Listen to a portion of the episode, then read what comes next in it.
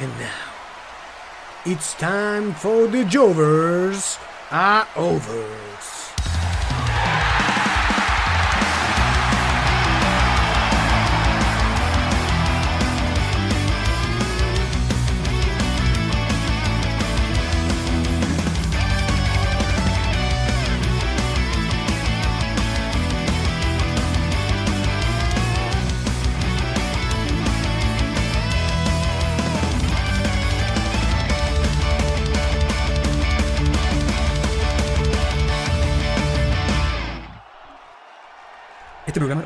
Representa la opinión de los simples Jovers y fanáticos del wrestling.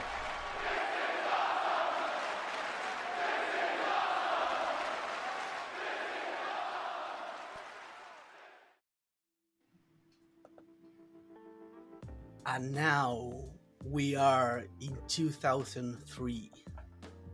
Viaje en Live. el tiempo. Live Hiciste- from Santiago. Live from Santiago, Chile. En, En- este año han pasado muchas Montt. cosas. En Puerto Montt. Santiago en Puerto Montt now. Recording next special. WrestleMania Retro. Please Sí, para los que welcome. no saben, pa- para los que no saben, nosotros hicimos un viaje en el tiempo ahora hace poquito. Nos metimos a la máquina del tiempo y, y- y aparecimos en el año 2003. 2003, que- weón. Yo me quedé en esa faceta del Chavi de 15 años meta paja. Perdón, pero no puedo salir de ahí. Xavi El pa' 2000. Henry. Como dato, 2003 fue cuando asumió Lula, el presidente de Brasil. en- Eu sou muito obrigado, gostoso. que ¿Cómo están, actualmente también es presidente. Estamos más, estamos más desordenados que la mierda, weón. Este, Se nota que había muchas ganas de hablar y cada uno está hablando lo que quiere porque ¡guau! estamos eufóricos, weón.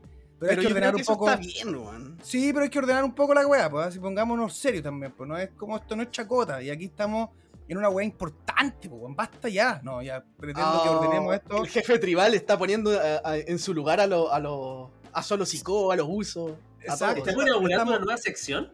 Estamos en guerra, weón. Tenemos que tener cuidado. Tenemos todos los frentes flanqueados, así que no, puede que, no podemos decaer. Por eso pretendo que tengamos orden y que hablemos un poco, primero, antes de irnos a la mierda de nuevo y, que quede como el desorden, porque sé que va a quedar, eh, pongámonos primero en contexto. Yo primero quiero saludarlos y a alguien en particular que está un poco fuera de, de, nuestra del día a día, se podría decir, de los episodios, con hartas cosas. Eh, primero voy a saludar a don Benjamín, que es el Jover que más presente está en los episodios, que si no fuera por él, seríamos un stable ya muerto. Jover Así of que- the table. Jave es el the Jover of the table, Mr. Benjamin. ¿Cómo está, señor Benjamín? Oh, don Chavi, qué alegría estar acá grabando los tres nuevamente, pero bueno, eh, aquí estamos bien. Eh, he tenido días ajetreados, ayer tuve un concierto, hoy día tengo otro, así que vamos con todo. Mi, mi banda querida Opeth se está presentando acá en nuestro país, así que no solo eso, también tenemos semanalmente, bueno, al menos yo estoy viendo la serie de Last of Us que está increíble. Eh, Mala, mala la wea. No, no, no, pero bueno, buena. también están obviamente los contenidos semanales de lucha libre, que no- todavía no he visto SmackDown, así que ahí lo tengo que ver. Eh, han pasado hartas cosas, así que estoy, pero estoy feliz, weón, porque Sí. siento que todas estas semanas que se vienen de aquí en adelante van a estar súper intensas, así como con muchas cosas. Sí, Así bueno, y que- otra cosa que nos pone contentos también es que está el, el Jover más grande de todos, po, el hombre, el hombre ahí, here comes the money, here comes the money, money, money, money, money. No, es que me gusta weón. Here comes the trouble, here comes the trouble. El señor, el hombre, el Jover más querido, Don Andrés. ¿Cómo está Don Andrés de vuelta? Bienvenido, weón, a, a The Jovers a Overs. Mis Jovers queridos. Yo muy bien, muy bien, con, con harto trabajo, tremenda introducción. Eh, echaba mucho de menos grabar, de verdad que sí. Eh, la, la última vez me había tocado solo con, con Benja. Y ahora estamos nuevamente los tres, así que estoy súper ansioso, tengo muchas cosas que decir, no los quería interrumpir tanto porque parece que ustedes también están muy eufóricos por, por esta nueva sección que se nos viene en, en- en nuestro podcast. Yeah. este- es- es- esta nueva sección de, de los pay-per-view retros, Sí. de los eventos retro, de cosas retro que mucha gente eh, va a recordar con nostalgia.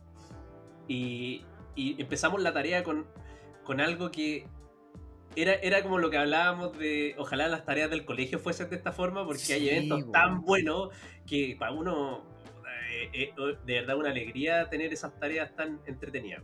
Excelente, Sí. es tremendo eso. Y claro, para poner un poco en contexto, con los chicos pues, no- nos tomamos la decisión de, de- Claro, ya se nos viene. Estamos ya en el territorio y en la recta directa hacia WrestleMania, estamos claros. Eh, a un WrestleMania que está muy, muy interesante. Las líneas están apuntando a quizás sea un, un- un tremendo evento. Y por lo mismo, como que hay una especie de countdown. Empezó un countdown que ya lo queremos ir haciendo de qué forma. Ir reviviendo eh, los WrestleMania que más nos han marcado de aquí hasta que llegue el turno de presenciar WrestleMania 39. Entonces, hoy día partimos con uno que yo creo que es- bueno, puede ser el favorito de muchos. Eh, por Sí. favor, Benjamín, cuéntenos cuál es. Bueno, si bien ahora se acerca WrestleMania 39, vamos a hablar de WrestleMania 19. Así es, WrestleMania 19. un 20 WrestleMania años atrás. 20 años atrás. 20 weón. años atrás. ¿Quién lo diría? Y, Y, bueno, hay una tónica ahí también que tiene que ver con que muchos de los fanáticos de la lucha, eh, o que no son fanáticos pero que sí la conocen, eh, rememoran mucho estos eventos o estas partes que cuando te hablan, no, pero es que yo me quedé con la lucha, con la lucha libre antigua, cuando estaba Stone Cold, cuando estaba La Roca, y podríamos decir que este WrestleMania en particular, WrestleMania 19, fue como el último, podríamos decir, donde vimos como estas grandes estrellas del- de, de- de la era antigua, o sea, de la era Attitude, de, lo- de- de los que crecieron en- de nuestra generación con la lucha libre, eh, tiene ese condimento especial que es como ya la última, el último bastión de estos héroes donde que todavía están ahí presentes. Sí, de Así hecho, este es como el. Este se podría decir que es como el primer WrestleMania de la era Ruthless Aggression como tal, por decirlo así. Claro, Sí. y el primero con la E, el primero con la E de, de World Wrestling Entertainment, antes era la WWF, así que es un. WrestleMania y aparte es como tremendo, es grande, gigantesco, con una cartelera, weón, que te cagas, que te Y cagas, tío, hostia. Se atrevieron a llevarlo a un estadio grande en Seattle, que no sé si Seattle ha sido más veces sede de WrestleMania, creo que no, porque no lo tengo No. en mi cabeza como una sede fuerte de. de- de- No, para de nada. De WrestleMania. hecho, no, no hacen casi nunca eventos allá. Y está bien que no hagan tanto, porque llueve mucho en Seattle. Seattle, en Safe- Pero- Safeco, ¿cómo se llama el estadio? Safeco, Safeco, No, eh, eh, eh, Safeco Field. Safeco Field, Ah. eso. Bueno, 54 mil personas en un estadio. 4097. Ah, ya, para ser más exacto, está bien. Eh, nada, o sea, es un WrestleMania donde tenemos, como tú dijiste, como un choque de emociones porque tenemos una era un poco de transición a la era Ruthless Aggression, cuando se están despidiendo también los héroes de la infancia de los que vieron la era Attitude. Así que es un WrestleMania que tiene de todo, así como que si te gusta la entretención, si te gusta la violencia, si te gusta la lucha aérea, si te gusta, hay de todo. Entonces, en verdad, es un WrestleMania para mí, puta, mi favorito en la historia, ¿cachai? Como que en verdad este creo que es mi WrestleMania favorito. Igual no es como... eh, igual es curioso, porque esto es una opinión personal, pero siento que WrestleMania para ser el evento más grande de la lucha libre, como el Super Bowl de la lucha libre, siento que no hay tantos WrestleManias buenos que uno diga como, oh, esta WrestleMania es tremendo. Hay como un, siento yo que son como contados con los dedos de una mano los WrestleMania que tú decís como que son casi que perfectos de principio a fin. Entonces, Todos de tienen hecho, alguna... Eso, de, de los 38, disculpa Xavi, de los 38 yo creo que hay menos de 10 que uno dice, no, bueno, WrestleMania increíble y que uno los pone en el podio, deben ser menos de 10. sí. Igual yo creo que decir- generoso, estoy siendo generoso. Yo quiero, creo, creo decir que el, el WrestleMania pasado entra en ese, por lo menos para mí. Por lo estuvo menos muy en, la- bueno. sí. Sí, en la memoria sí, fresca, en la memoria Sí. fresca eh, entra en ese grupito. Para mí lo único que le baja un poquito la nota es el main event, que creo yo que todos Ah. esperábamos más. Ah, claro, Sí. es que era The Greatest. eh, Sí, la- sí, la- tú tenía, era- llegaba con, con- era muy pomposa lo, lo que se venía y, y bueno, no, no, no llegó a entregar lo que, lo que uno esperaba. Pero eh, en, en general, la- de las dos noches, tuvo de todo. Sí. Tuvo Stone Cold luchando, weón, no me weí. Esa weá ya lo paga todo. Oh, fue Sí. grandioso, grandioso momento. Sí, Yo pero vamos al 2003. Las lagrimitas. Volvamos al 2003. eso. Listo. Oye, pero mira, paradójicamente, la del año pasado fue la lucha de regreso desde este mismo WrestleMania que Sí. vamos a hablar ahora. Mira, Mira tú. Mira, sí. Bueno, eh, vamos comentando las luchas. Eh, yo creo que, mira, no sé si será necesario o, o creen que sea como importante hablar del kickoff. Yo la verdad no sé si... O sea, lo único, No, hay cosas, hay cosas, por ejemplo, del kickoff que se pueden desprender para un par de luchas que, por ejemplo, Ah, claro, eso sí. lucha. Pero eso lo vamos que comentamos antes el cuando. kickoff era el, el, el Sunday Night Hit, Sí. Sí, po. así se llamaba. Así que... eh, bueno, el, el- el kickoff de, de este evento, o el, eh, o digamos, antes de, de- de comenzar el evento principal, ya teníamos como un poco calentando el ambiente con los campeonatos en pareja. eh, que antes, claro, como antes en vez de, ser como los campeonatos en parejas de Raw, los campeonatos en pareja de SmackDown, esto eran los, World Tag Team Champions. eh, Sí. Donde estaba... no sé si me re- refrescan la memoria porque el kickoff creo que es lo que tengo menos fresco. De... En el kickoff estuvo era Lance Kane. Storm y Chief Morley eh, contra Kane y Rob Van Damme. Sí. Eh, pero Ahí lo- está lo la intromisión de los Dudley Boys. Es que los Dudleys entraron con Lance Storm y Chief Morley. Entonces, eh, ¿qué pasó? Que ahí Baba, bueno, recordemos Chief Morley, no, no sé si les suena, pero era No el me nombre acuerdo, nuevo ni me de- acuerdo qué es esa basura. de Val Vines. ¿Se acuerdan de ¡Val Vines? Vines! Pero Sí, The Great. Balboski, weón. Sí, ya, pues, y él, él apareció con ese nombre.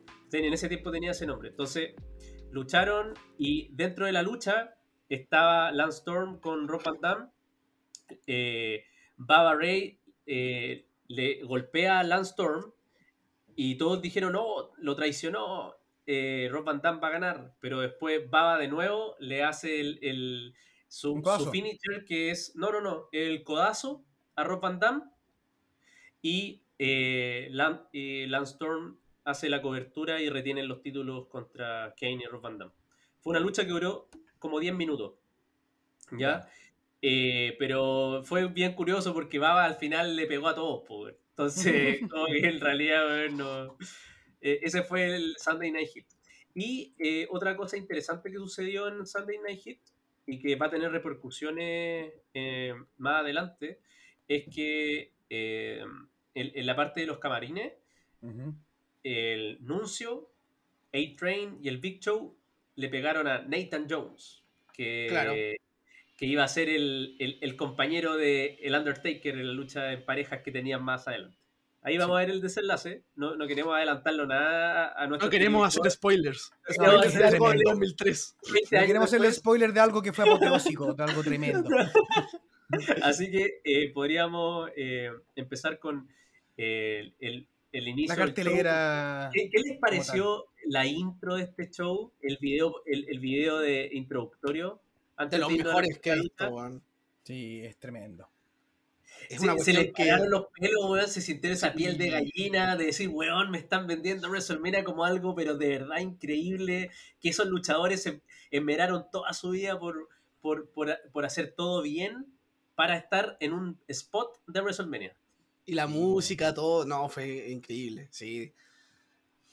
Eh, bueno, este evento eh, ah, tiene un opener súper eh, eh, súper particular porque liviano lo diría. es- Sí, siento yo que no, no no era como lo que acostumbraba abrir eh, WrestleMania este tipo de luchas. Eh, y vemos a un Rey Misterio que gana la oportunidad en SmackDown de ser retador número uno por este campeonato Cruiserweight contra Matt Hardy en su, en su personaje de Version 1, eh, que es, es, Con Sharon eh, Moore. Con Sharon Moore, que es un personaje bastante... eh, eh, quizás olvidado por muchos de Matt Hardy, que tuvo momentos bastante interesantes eh, con este Matt Hardy Hill. Sí. eh, y creo Que que... Matt Hardy baja un- utilizaba la plataforma digital de, de los primeros luchadores que utilizaba esa plataforma Sí, po, un digital. visionario. cargaba la, Visionario. la. Sí, pues, weón. Matt Sí, Hardy po. siempre ahí eh, eh, adelantando. No, y es curioso, o sea, por lo menos para mí, como fanático en esa época, era curioso ver a Matt Hardy en un camp- eh, con. Porque, claro, él tuvo que de alguna forma. se veía más. Era más. físicamente más chico, o sea, más, más flaco. Porque Sí. era como también para darle sentido a ser campeón cruiserweight, campeón crucero. Y creo yo que dentro de esa premisa también ayuda a que el campeonato crucero se ponga un poco más a tope, más arriba. Porque por lo general los campeones cruceros no tenían como el carisma quizás que puede tener un Matt Hardy o que también nos puede dar un Rey Misterio, los otros son más puta el high flyer típico. Claro. Aquí era como un perfil distinto de campeón. Entonces, como era algo Claro, interesante de, de, de- de ver eso que este tenía el carisma en ese tiempo, me acuerdo que siempre estaba en la órbita del Cruiserweight. eh, estaba eh, Jamie Noble, Sí, está- estaba también eh, Billy Kidman, Billy Kidman, que de- tremendo. que de hecho en el evento anterior eh, de WrestleMania, si no me equivoco, Matt Hardy luchó contra Billy Kidman. Y, y yo de hecho en ese tiempo pensaba, yo decía, oye, a lo mejor Billy Kidman va a estar con Rey Mysterio y también con Matt Hardy, una triple amenaza sería tremendo, pero al final no pasó nada. Para los que no Pero- saben, Billy, Kid- Billy Kidman, dato rosa, era el, el- el esposo de Torrey Wilson. Torrey Wilson, un tremendo luchador técnicamente aéreo, no, tremendo. El, esta, esta lucha, la verdad es corta, es súper corta, o sea, no- es como 10 minutos más o menos. Eh, Sí, y es una lucha súper. duró 5 minutos y medio. 5 minutos, y- mira, más, más corta todavía de lo, que- de, de- de lo que tenía en mente. Eh, pero es una lucha súper rápida, creo que cumple bien con ser el opener. Creo que es una lucha que cumple con prender a la gente. Sí, Tenemos esto, este factor de que, de que, no sé, yo creo que mucha gente también pensaba que Rey Mysterio iba a ganar. eh, lo termina ganando, pero más adelante en SmackDown.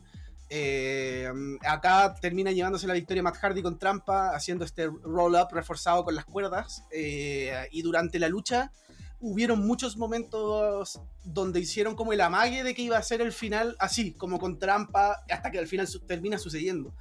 Pero- pero- Eh, hicieron como un giro, fue como un doble giro, porque dentro, eh, bueno, recordemos, este era el primer WrestleMania de Rey Mysterio. Rey Mysterio había debutado en la W unos meses antes en SummerSlam. ¿Se acuerdan? En SummerSlam sí. 2002, cuando perdió contra Kurt Angle. Después ganó los títulos en pareja con Edge en SmackDown posterior a, a No Mercy. Y, y claro, pues se había ganado esta oportunidad de titular, como bien contaba el Benja. Y todos decían, ya, este es el momento de, de su primer WrestleMania, tiene que ganar el título. Este era el cuarto WrestleMania de Matt Hardy. Y tú decías, lo va a ganar.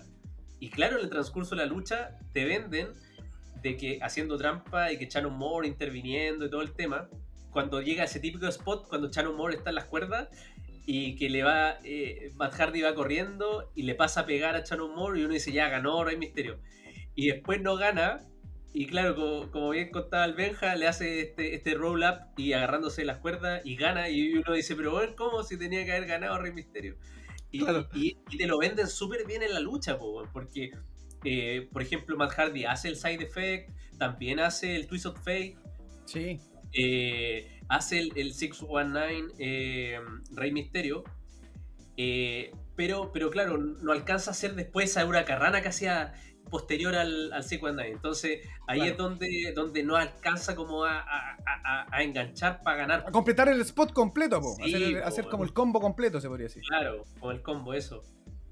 Sí. Pero en Bueno, términos yo no- generales, eh, yo creo, como, como dijo el Benja, creo que una lucha rap- rap- Basta, weón, de tu COVID, weón. Ya me estoy esto- eso, Benjamín, ya llegáis como un mes así, weón. el COVID Sí, más weón. largo de la historia. Sí, weón. Oye, yo Te creo que lo tiene desde, desde- WrestleMania 19, weón. Por ahí hace 20 años que está con la weá. Desde que tenía un año. Claro, yo fui el primer, la primera persona con COVID en el mundo. Sí, weón. No, pero volviendo al tema, creo que esta, esta lucha cumple con ese, con ese propósito. Si bien es que, claro, el cartel de, esta, de WrestleMania va en ascenso siempre. Este cartel, por lo por, por lo menos de, la- de las luchas que, que nos vienen para después. Entonces, dentro de lo, que, de lo que teníamos ahí, es la lucha más rápida con la que podías enganchar a la gente para que, oh, weón, mira, pa, pa, pa, pa, oh, pasó. Quizás ya fueron 5 minutos, 6 minutos de lucha. Pero fueron rapiditas, frenéticas, interesantes, con un final que te dejó igual oh, puta, no ganó el favorito, ¿qué va a pasar? Entonces, claro, más adelante se da la victoria, pero te lo prepararon para ello. Eso. Entonces, ¿Le- ¿Les pasó esto en, en, en WrestleMania general? De que fue como una construcción muy similar a la construcción que hoy en día tienen eh, New Japan con sus pay-per-view, que como que va dejando las últimas luchas siempre para el final. Sí, sí, sí. Es verdad. más in- sí, bo. Sí, Sí, no, fue- pero, Fue pero muy, muy. Es que yo creo que este WrestleMania también tiene la peculiaridad que, que eh, siento que no hay como la necesidad de hacer como ya lucha buena, lucha para el baño, lucha buena, otra de descanso, como que el público está tan metido en las luchas que como que no es necesario esa lucha para bajar, siento yo. Como que... Claro. Pero, pero creo yo que es como por el momento que estaba WWE en ese tiempo. Porque estaban todos hecho, muy metidos en la, en la wea. Pero igual, igual hay momentos oscilantes. Ya vamos a llegar a algunos que yo encuentro que son de verdad así como unas cagadas. Pero ya, por Ah, ejemplo, no, ya sí, partiendo, sí, sí, sí. por lo- ¿Qué pasó partiendo yo, por después de ejemplo, esta lucha? Sorry, Chai, eh, dentro, para terminar la lucha de Rey Misterio, que era una lucha tan rápida que hasta el árbitro quedó frenético y el árbitro contaba, pero más rápido como cabe. Sí, mundo, eh. De hecho, el, el- el árbitro es chistoso porque como que persigue la lucha. Está como de repente anda atrás de los weones porque se ve como que está. Hay una, hay, hay una vorágine, así, una weá muy rápida que se está dando. Está jalado. Está como jalado, claro. De dos, yo creo que en menos de medio segundo, weón. Ni siquiera es como un. Weón, que a mí me sorprendió. Dije, weón, ¿por qué estáis contando tan rápido? Ni me acordaba, weón. Pero es que Sí. ese árbitro en general cortaba rápido. Yo me acuerdo que en SmackDown en ese tiempo, cada vez que luchaba, no sé, Taker, eh, Lesnar, eh, me, acuerdo de ese árbitro que siempre contaba muy rápido. weón. Y como que los luchadores tenían que salirse muy rápido de la cuenta. Sí, weón. Puta, yo siento que eso igual le quita como, como eh, tensión al conteo, weón.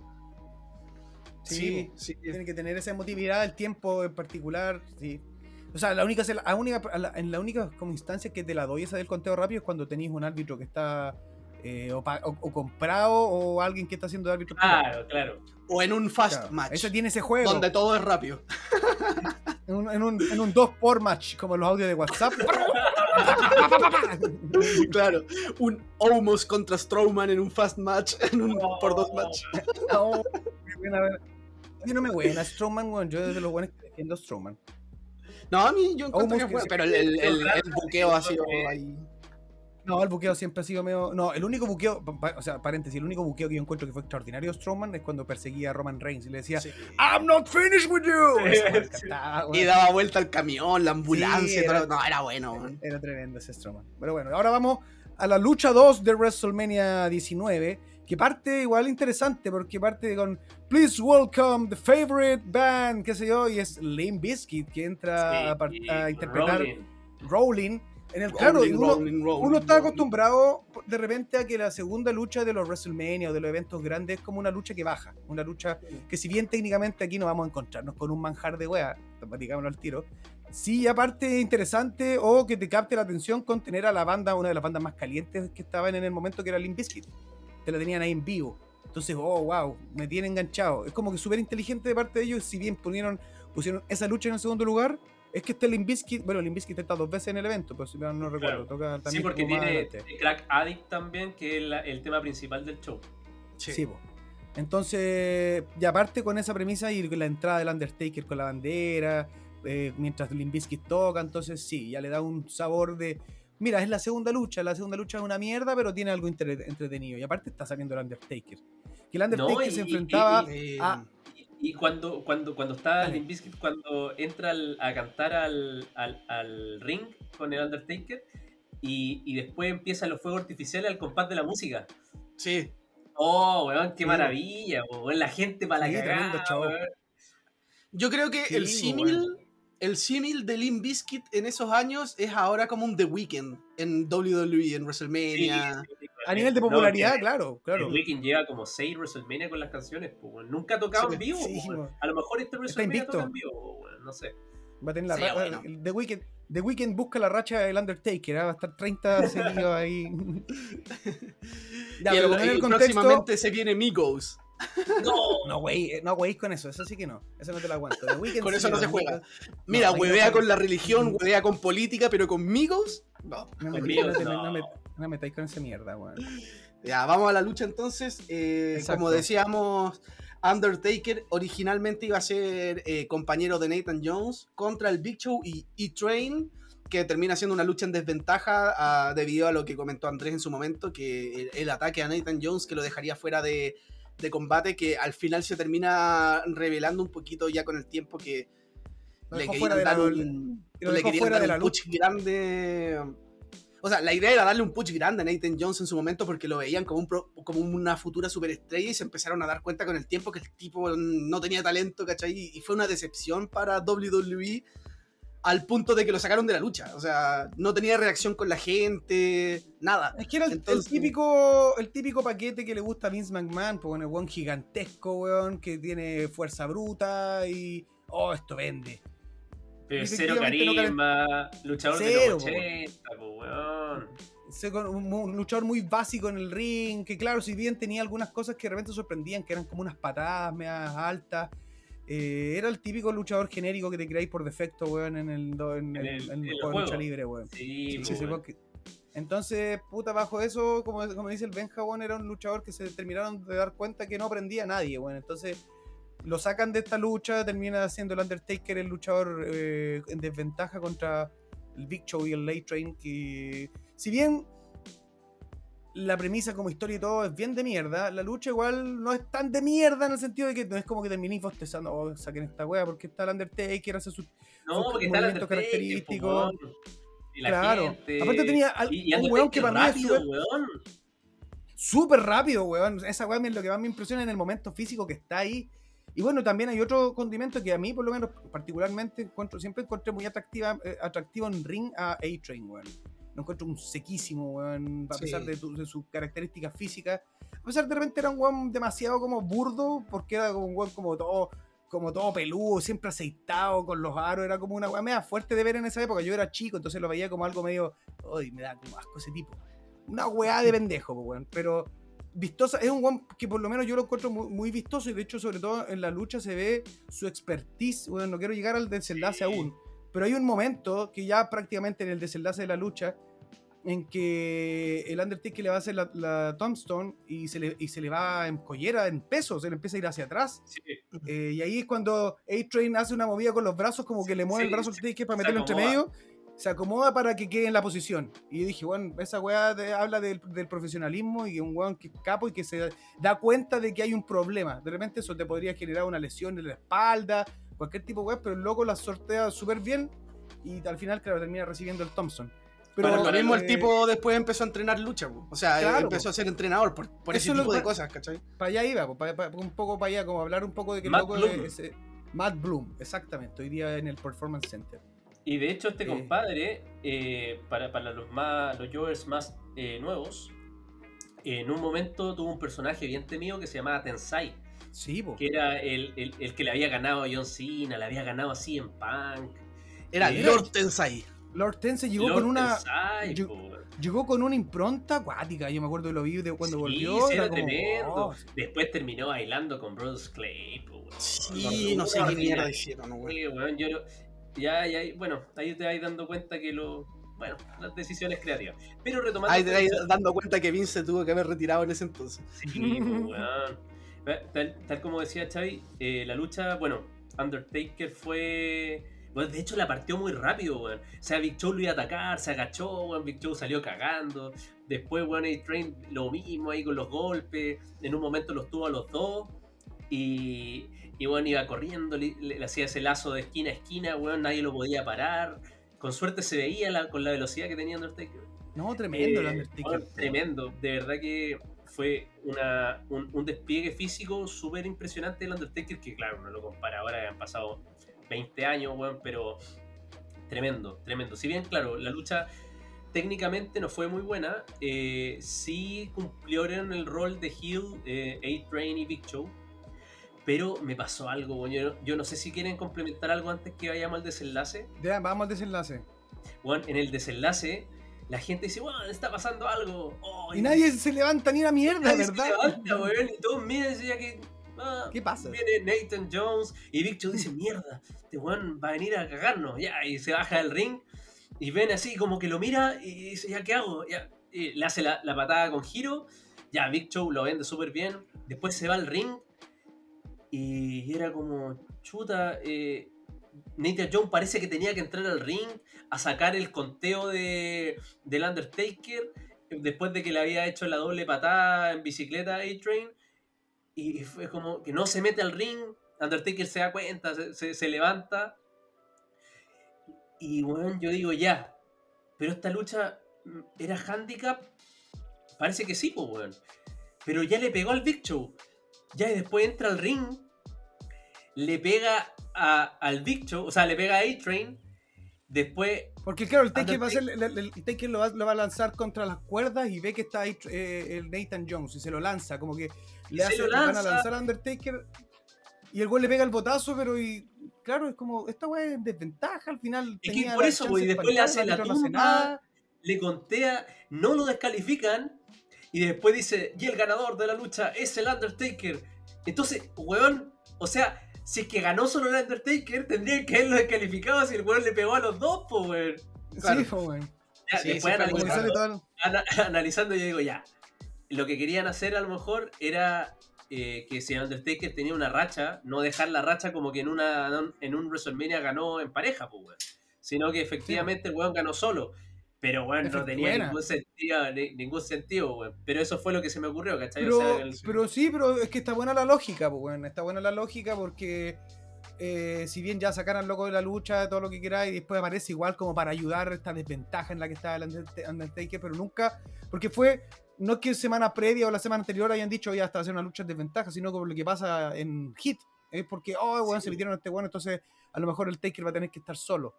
Entonces ya después si aparece al final podrían haber dicho, oh, volvió este weón, entonces ganaron en pareja estos dos weones.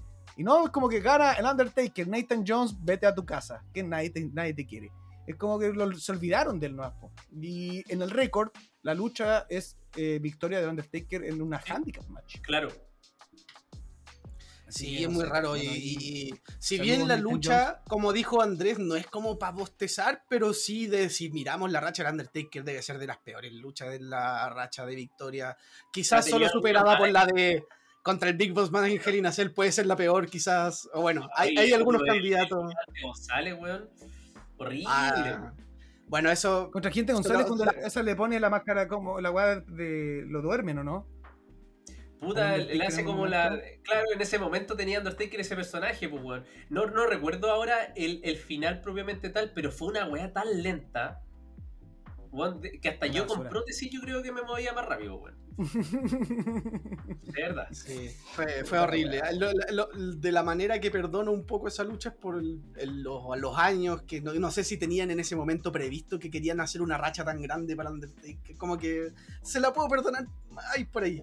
Pero en verdad sí. Sí, y aparte que, que aparte como que todo el comienzo, el tema de Limp Bizkit, el tema de como dice el Andrés, el- la forma en que se vio el Undertaker en el ring, como con este despliegue físico para la cagada, que creo que eso es ese hace que todo lo demás que, que comentamos de la lucha sea como ya da lo mismo. Esto es lo importante.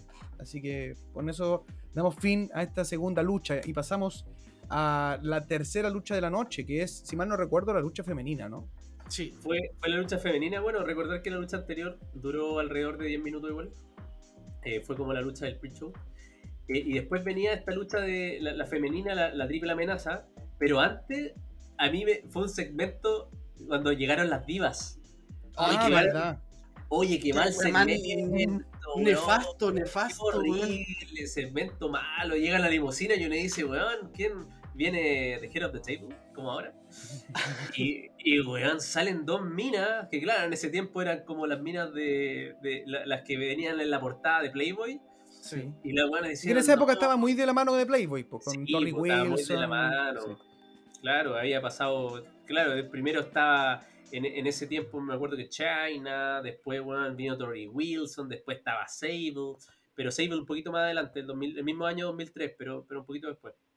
Y llegan estas minas, claro, de, de portada de Playboy, y empiezan, a- y bueno, súper mal actuado, dicen, no, yo voy con Hogan, no, yo voy con Yo- Vince, y, sí. oh, weón, y, oh, y tan mal actuado, y dije, weón, no, saquen, sáquenlas, weón, sáquenlas, weón, no tenía sentido. I like testicles. Sí, bro, y después fue ese otro segmento, po, weón, cuando, cuando se encontraron con Tori Wilson y Stacy Kibler y no, horrible, horrible, Weón, horrible. la Bueno, división. Todo, todo, todo decantó en algo que después también vamos a comentar, así que... Sí, todo lo no. fe- en, es- en esos años todo lo femenino era una basura, weón. Habían algunas luchadoras buenas, pero todo tan mal usado, weón. Se nota, se nota la misoginia de Vince McMahon ahí. Sí, pues weón. Obviamente son otros, obviamente son otros años, la gente no, no, no, no tenía el mismo criterio que ahora, pero, pero sí, weón, hasta, weón, hasta los comentarios, yo lo vi en español, hasta los comentarios de Hugo y Carlos eran súper funables, po, weón. Sí, porque hasta nosotros que teníamos, bueno, yo en ese tiempo tenía 13 años, Yo igual, eh, más o menos. 12, po, yo 12, agradezco. Tenía 12, Yo tenía agradezco. 12 y uno lo veía y decía, oh, esto es material para la semana, weón. Sí, pues en esa época de Playboy para mí fue pero dorada, época dorada, pues claro que sí, espinillas por doquier. así Bueno, que- llegaba al colegio. Pero ahora, decía, claro, se "Weón, entiende. ¿Viste las que salieron ahí? No sé cómo se llaman, pero tremendas. La Cat Match. Sí, pues, pero es parte de. Era un, fue un Eso. catfight, claro. Catfight. Ya, pero bueno, Ya, pero- será en ese momento. Ahora uno lo ve con altura de mira, pues ahora es distinto, ahora es distinto. Ahora Ya, pero- tenemos pero- una Charlotte contra una Rhea Ripley. Oye, tremendo, se, se viene Sí. tremendo. Quizás puede ser el main event de la noche. Y tenemos a Mandy, y, pa- y para el otro lado tenemos a Mandy Rose, que también nos puede aportar. No, ya vamos, volvamos a lo que estábamos hablando. Eh, ya. Oye, ¿sabéis que esta lucha, la de Trish Stratus contra Jazz y Victoria, que es la triple amenaza por el campeonato mundial femenino, ¿sabéis que para mí fue una grata sorpresa, weón? La, lu- la lucha no la encontré para nada mala, weón. Duró es una siete lucha minutos. bien con harta. Sí, rápida. Aparte, para, mí, este personaje que acompaña a Victoria, que es. eh, se me olvidó el nombre, weón. Se me borró en un segundo. Steven Richards. Eh. Steven Richard, pues bueno, el hombre que se camuflaba, tenía mil personajes, pero eh, a nivel de, de ring performance y de, de atleticismo creo que era muy bueno ese weón. Y creo que sí, él como bueno. manager, como acompañando un poco a Victoria, eh, Oye, también aparte de- tiene, del derecho a la tiene censura. ciertos... pues. The right to censor, ¿verdad, weón? Eh, pero ahí se inmiscuye en esta lucha, que ahí, bueno, si vamos a hablar un poco de la lucha, ahí lo, lo comentamos, pero es un spot que hasta el día de hoy se ocupa. El que, el que No, dale nomás, lucha. dale. O sea, claro, yo no, no, no me acuerdo, es que yo me acuerdo de, no, es una de las luchas de las que menos me acuerdo técnicamente. Sí sé que Jazz eh, era una persona, me acordaba muy poco de ella, bueno, hasta que rememoré estas luchas, eh, pero un potencial físico tremendo, bueno, tenía weón, No, era tremendo. musculatura, Una testosterona, weón, pero a las la nubes. cagó. Sí. Bueno, Victoria siempre era de, las de los caballitos de, de batalla ahí, de, entre las, de las que estaban siempre en la órbita titular, o sea, de las luchas. Sí, pues ella era la, llegó como campeona. De hecho, llega ese como personaje de, de la lunática de ese tiempo, que tenía problemas mentales. Eh, pero me pasó algo como bien extraño en esta lucha, porque encontré a Victoria muy errática en toda la lucha, weón. Encontré que, que se veía perdida en todos los spots, llegaba tarde a los spots. Tiene eh, problemas mentales, pues, weón, qué más feliz. Sí, pero, pero sabes que antes no se le notaba tanto. Yo creo que en esta lucha llegó con algún tema físico, alguna cosa, porque no se, no se metió tanto en la lucha. eh, donde más se, se metió fue el tema de, eh, de Trish Stratus con, con Jazz. Y, y hubo eh, algunas, eh, algunos spot dobles que hizo Jazz con, con Victoria, donde, por ejemplo, le tenían que hacer un doble, no sé, eh, contra hombro, ¿cachai? Una rompedora del hombro y, y salió mal y Victoria se la hizo al final como en la espalda, weón. Eh, no sé, fue, fue- yo la encontré bien errática en la lucha, pero, pero sí estuvo muy entretenida en el sentido de que estuvo muy rápida, weón, de que no te dejaba así como tiempo muerto. Y, y aparte que cada una de ellas vendía muy bien. O sea, Trish, por ejemplo, la, la tiraban, la bajaban del ring y chocaba contra el, el apron y, oh, y uno decía, weón, ¿cómo se pegó así en la cara? Y, y- y era, era, era como algo que te lo vendían súper bien. A mí me gustó mucho la lucha, encontraba que para ese tiempo era lo mejor que te podían ofrecer. O sea, yo no sé si te podían ofrecer algo mejor y, y, y encuentro que le dieron muy poco tiempo, pero dentro del poco tiempo que le dieron, estuvo tremenda, weón. Steven Richard interviniendo, ahí como bien decía, ese spot que después se hizo más común de la, de la silla. que le, pegaba la, a- le iba a pegar, A le pegaba en la cuerda, después se pegaba en la cara. Que yo Que recuerdo. la hizo, que la- El último que la hizo fue Kevin Owens en la lucha con Stone Cold. Sí. Sí, po, y, y- y de hecho antes de, de Steven Richard recuerdo que el spot eh, puta Triple H lo hizo en una ocasión, eh, La Roca contra la lucha contra mm, Mankind en Royal, Royal Rumble 99, Ujú. ocupó ese spot también. Eh, y, y bueno, un spot que le salió muy bien. Y después Trish Stratus, bueno, él lo agarró y le hizo el, el Stratus Faction. Eh, le salió muy bien. Así que eh, fue una lucha entretenida, weón. Fue, fue, fue una lucha rápida. Eh, y que a mí me sorprendió el resultado porque yo pensaba que iba a ganar Jazz. No sé en ese tiempo quién Ujú. pensaba que iban a ganar. Puta, yo No, en este yo año pensé- todavía no estaba viendo lucha libre en vivo, así que no, no, no puedo decir como yo no, en, en ese tiempo yo pensaba que iba a ganar, porque no en ese tiempo no veía WWE, Ya, yo pero- verla como en 2005, pero- así que... Pero y, y tú hubieses visto WrestleMania 19 y veí la cartelera ahora, así en papel. Ah, ¿quién sí, gana? yo hubiese dicho, yo hubiese dicho Jazz también. es que para mí era como. No, me sorprende que no haya tenido un mejor futuro, Jazz. Como que de verdad Sí, yo la veo. O sea, yo creo que tenía mucho potencial. Sí. Sí, porque pasa lo mismo como, no sé, por luchadoras como Gail Kim y todo el tema que, eh, puta, si no te venden físicamente, como que en realidad, aunque fuesen buenas luchadoras, las echaban, pues, weón. No se las pescaban. Y además, mira, yo honestamente, desapercibidas, quizás va a sonar muy. Va a sonar muy mal hablado lo que voy a decir, pero yo creo que igual puede ser un factor que en esos tiempos, sobre todo al mando de Vince, que era todo tan machista que yo creo que ni siquiera la vieron como la chica bonita y quizás hasta por eso también. No, por eso, por eso. No Sí, era la, no, era típica la- chica que calentaba a los hueones. Sí, clar- claramente. Pero bueno, Sí, eso es, volviendo un poco a esto, eh, la lucha se la lleva eh, Trish Stratus eh, como la nueva campeona femenina. Con la patada Eh, del pollito. y- Contra Victoria. Exacto. Y, y creo que, puta, como bien hemos dicho, es una de las luchas femeninas interesantes, entretenida, rápida, con, con un final esperable, porque, o sea, me refiero a nivel de, del fan favorite, porque la gente toda estaba ahí con Trish, era como la, que, la persona que querían, Sí. la gente que se llevara el campeonato.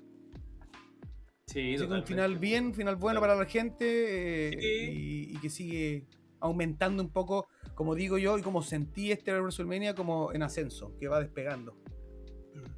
Sí, después de esta lucha tenemos un segmento en backstage, lo, es para mencionarlo nomás cortito, pero No, me llama la tremendo, atención también tremendo, el de la roca, weón. La Roca, la entrevista a La Roca. Y, y ahí empieza La Roca a, a hacer como un poco el, claro, el discurso heel, digamos como, ah, así como, ahora estás pensando en la gente, la misma gente que me dio la espalda, así como, esto no lo estoy haciendo por la gente, lo estoy haciendo por mí, así como, y, y empieza a dar cuando- como soy. Cuando se fue a, a Hollywood decía A que la gente no lo, no lo valoraba y todo. Y después empieza a huevear a Stone Cold. Y, y- y en un momento, bueno, es increíble. Toda la gente lo abucheaba y después empieza a hablar y la gente se da vuelta. Y lo empieza a aplaudir y, Sí. y- y- y hace la finta como que va a ser el finally. The Rock. Y dice finally. Y se va. Y se va. Oh, y la gente weón, dice, pero La wea qué grande, qué grande No, que es, increíble, weón, weón, increíble. Yo no sé si le he comentado, pero para mí, hoy en día, por micrófono, creo que LA Knight se acerca bastante a lo de la roca. De hecho, LA Knight es muy es muy interesante lo que, lo que pueda- lo pudiese ser él en- como personaje carismático en el micrófono. Sí, Hasta tremendo. los gestos, po, hasta eso de, bajarse los lentes, con todo ese tipo de cosas eh, que son como muy estilo de rock. Yeah. sí. termina con el yeah, ¿verdad, weón? Sí. Qué grande Ok, LA listen. Knight, weón. It's always nice game. Oh, la. Ya, continuemos por favor, weón, no nos perdamos de la weá. ¿Hasta cuándo? Ya, Ah, hay que Tiene una de las mejores luchas eh, en el sentido de lo que te podían entregar eh, de parejas en ese tiempo. Era el Team Angle de Charlie Haas equipo, y. Shelton Benjamin contra los Guerreros y contra Chris Benoit y Rhino. Rhino. Es un compañero random de, Random. de Benoit. Pero Rhino siempre. Random, pero, pero creo que fue un gran aporte en la lucha. Sí, totalmente, Sí. Si toda la gente esperaba el Gore. Sí, Y, eso fue lo que termina costando la lucha. Bueno, que vamos a llegar a eso. Pero sí, esta lucha, ¿sabéis qué? Eh, eh, mira, yo de verdad que, eh, si no me equivoco, después de esta WrestleMania, de a poquito se empieza a cimentar la separación de, de Kurt Angle con el Team Angle y toda la cuestión. Y yo creo que tenían como... No sé, creo que pudieron haber hecho más. Creo que eran un un muy buen equipo, pero claro, después tenemos este cambio a face de Kurt Angle más adelante con el tiempo y todo eso. El Team Angle Pero- es muy similar a- a- a- a- contemporáneamente al Alpha Academy, weón. Me da esa sensación siempre como de, de Sí, que- bien. eh, no eran. eh, eh, sí, sí, eran bien graciosos igual. Sí, igual tenéis razón. Sí. El, O sea, el no, no- no- no- luchísticamente no tanto como en la comedia, pero sí como en el tema como que es de las parejas más técnicas, podríamos decir. Sí. Chad Sí, Gable sobre todo. sí, sí. Bueno, Chad Gable, weón. eh, Tremendo. Maquin-. Bueno, si no la han visto, les recomiendo buscar una lucha de Chad Gable contra eh, Gallagher. eh, Oh, Jack Gallagher, en, en el 205. Que fue una joya, weón. Ahí, para que la busquen, si es que no la han visto. yo el dato. No la han visto, dato, se los dejo. Lucha muy buena. Eh, ya, retomando. Este, eh, estos compadres de- del Team Angle eh, habían ganado estos títulos en pareja, weón, y, y tenían todo el oro en SmackDown, weón. Tenían el oro junto a, a Kurt Angle en ese tiempo. Entonces, había pasado algo muy particular porque resulta de que estos títulos en ese tiempo, uno dice, oye, weón, habían muchos campeones, habían hartos que habían tenido el título, pero este título en pareja había iniciado en la primera vez que había un torneo, antes del No Mercy del 2002. Y en ese torneo del 2002, la final fue Angle y Chris Benoit contra Edge y Rey Mysterio. Una tremenda lucha, weón, donde le dieron todo. Y ahí gana Angle con Benoit. La cosa es que después pasaron dos semanas y en SmackDown ganan después los títulos Edge y Rey Mysterio. Y después pasan como dos semanas más y viene la serie sobreviviente 2002 y en la serie sobreviviente 2002 ganan los guerreros. Entonces, weón, tú decías, weón, pero lleva un mes los títulos y ya tres campeones. Había una calidad de pareja, weón, que era increíble. ¿Y qué es lo que pasa? Que después los guerreros ganando con trampa y en febrero eh, el, este, el Team Angle, weón, gana los títulos. Entonces era como la primera defensa importante, importante que tenían, la que venía en este WrestleMania.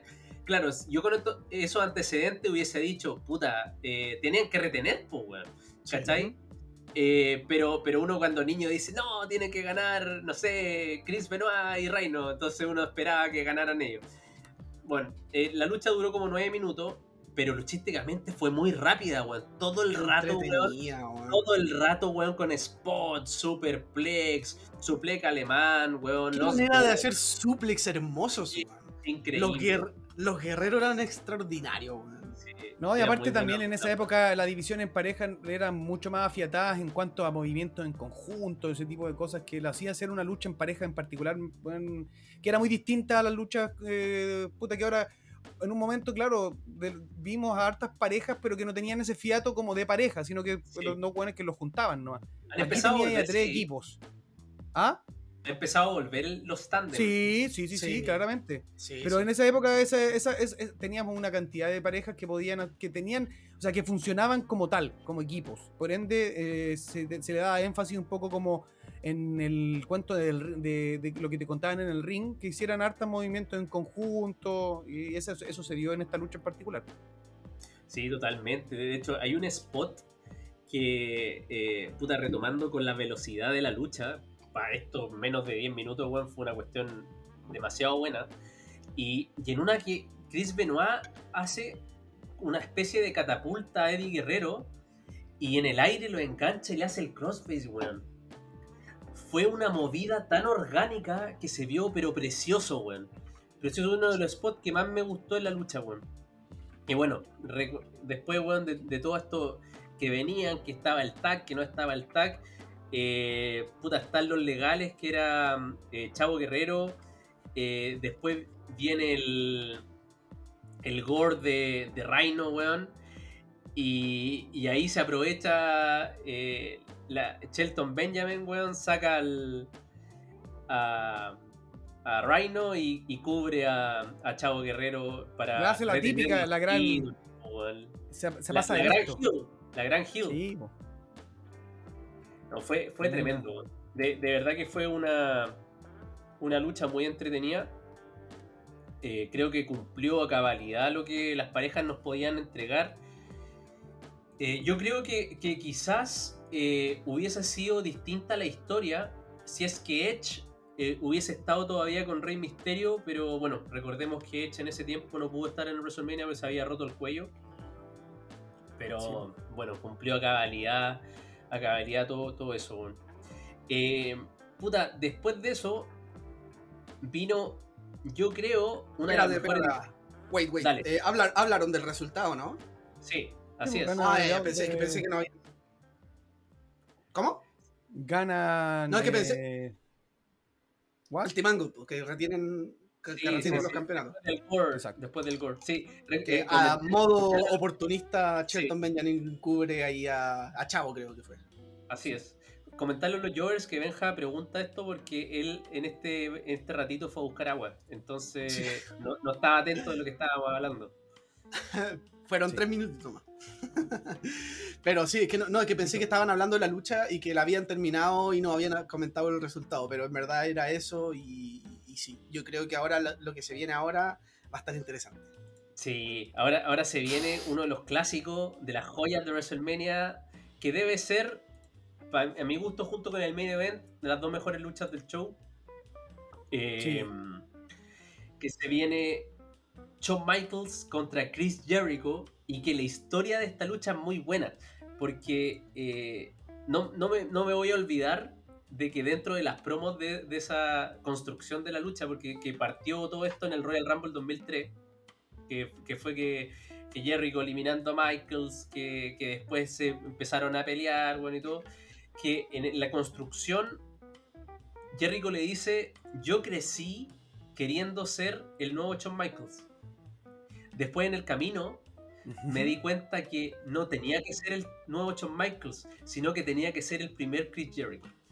Y, y fue tan buen segmento, weón. Fue tan, tan eh, real eh, que, que, el feudo se transformó en una cuestión, pero tremenda, weón. Así que, puta. Y claro, mis te muestran, felicitaciones es que te lo, aparte que aparte que también te lo cuando te arman el build up de la lucha, cuando te hacen como la promo, eh, ponen imágenes de cuando Jericho era estaba comenzando su carrera como Lionheart o un poquitito antes, comparando también con los inicios de Shawn Michaels y hay muchas similitudes físicas y en estilos de Sí. lucha, entonces como Claro. que lo que estaban ellos comentando y lo que comenta Jericho con respecto a que quería ser el, eh, como el próximo Shawn Michaels, tiene mucho sentido con cómo se dan los inicios de la carrera y, que, y estas similitudes eh, físicas y en el ring. po, en física me refiero a la apariencia. Entonces, como que puta, bueno, no hay una weá que está como pegada al azar. Es como una construcción que de verdad tú te la creís toda. Eh, y creo que, bueno, por lo demás, a nivel técnico, estamos, estábamos viendo a dos de los grandes exponentes de la, de la lucha libre. Entonces era como, ¿qué más podíais esperar de esta tremenda lucha? Era un main event de por sí, sin que estuviera con algún eh, campeonato en juego, sin que estuviera ni siquiera en el main event como tal, en el orden de las luchas. Pero fue la lucha que sinceramente se de- una de las que se roba el show. Yo encuentro que el Oye, orden y- estuvo perfecto, weón. Sí, dat- dato, un, un dato así como para tener en cuenta. Esta lucha Shawn Michaels y Chris Jericho no la ensayaron. Eso, eso La- iba a comentar. Bien. La Lo conversaron. único que hicieron, la conversaron nomás. Conversaron los spots, mira, me tinca que acá podemos hacer esto y el final puede ser este, ya, dale. Y se mandaron un luchón que tú decís, ¿cómo esto no lo ensayaron? Esto- Y lo peor es que lo, pasaba- con- le- lo con- como que lo conversaron como minutos antes. Mm, sí. No, Esto pasaba con Shawn. Michaels, weón. Dijo lo mismo en su lucha de WrestleMania 21. Dijo, weón. Oye, esa no lucha. culi- bueno, ya pronto. nada. yo creo- Y weón. Ya, yo creo que vamos a hacer un retro de ese WrestleMania que también es tremendo. sí, Sí, lo. Eh, pero esta lucha duró casi 23 minutos, fue la lucha más larga del show.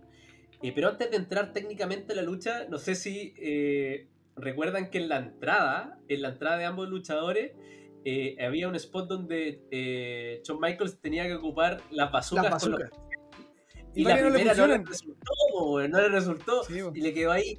Pero, weón, esa inteligencia de Shawn Michaels de, de después tomarlo para el hueveo con la otra. Hace como decía, que llora. "Oh, ¿Me funcionará? ¿No me funcionará? Y hacía, oh, ojalá me funcione. Y, y, y, weón, o sea, increíble, weón. Ahí tú te das cuenta la calidad de, de, de, de entertainer, weón, que es Sí, eh, este compadre, weón.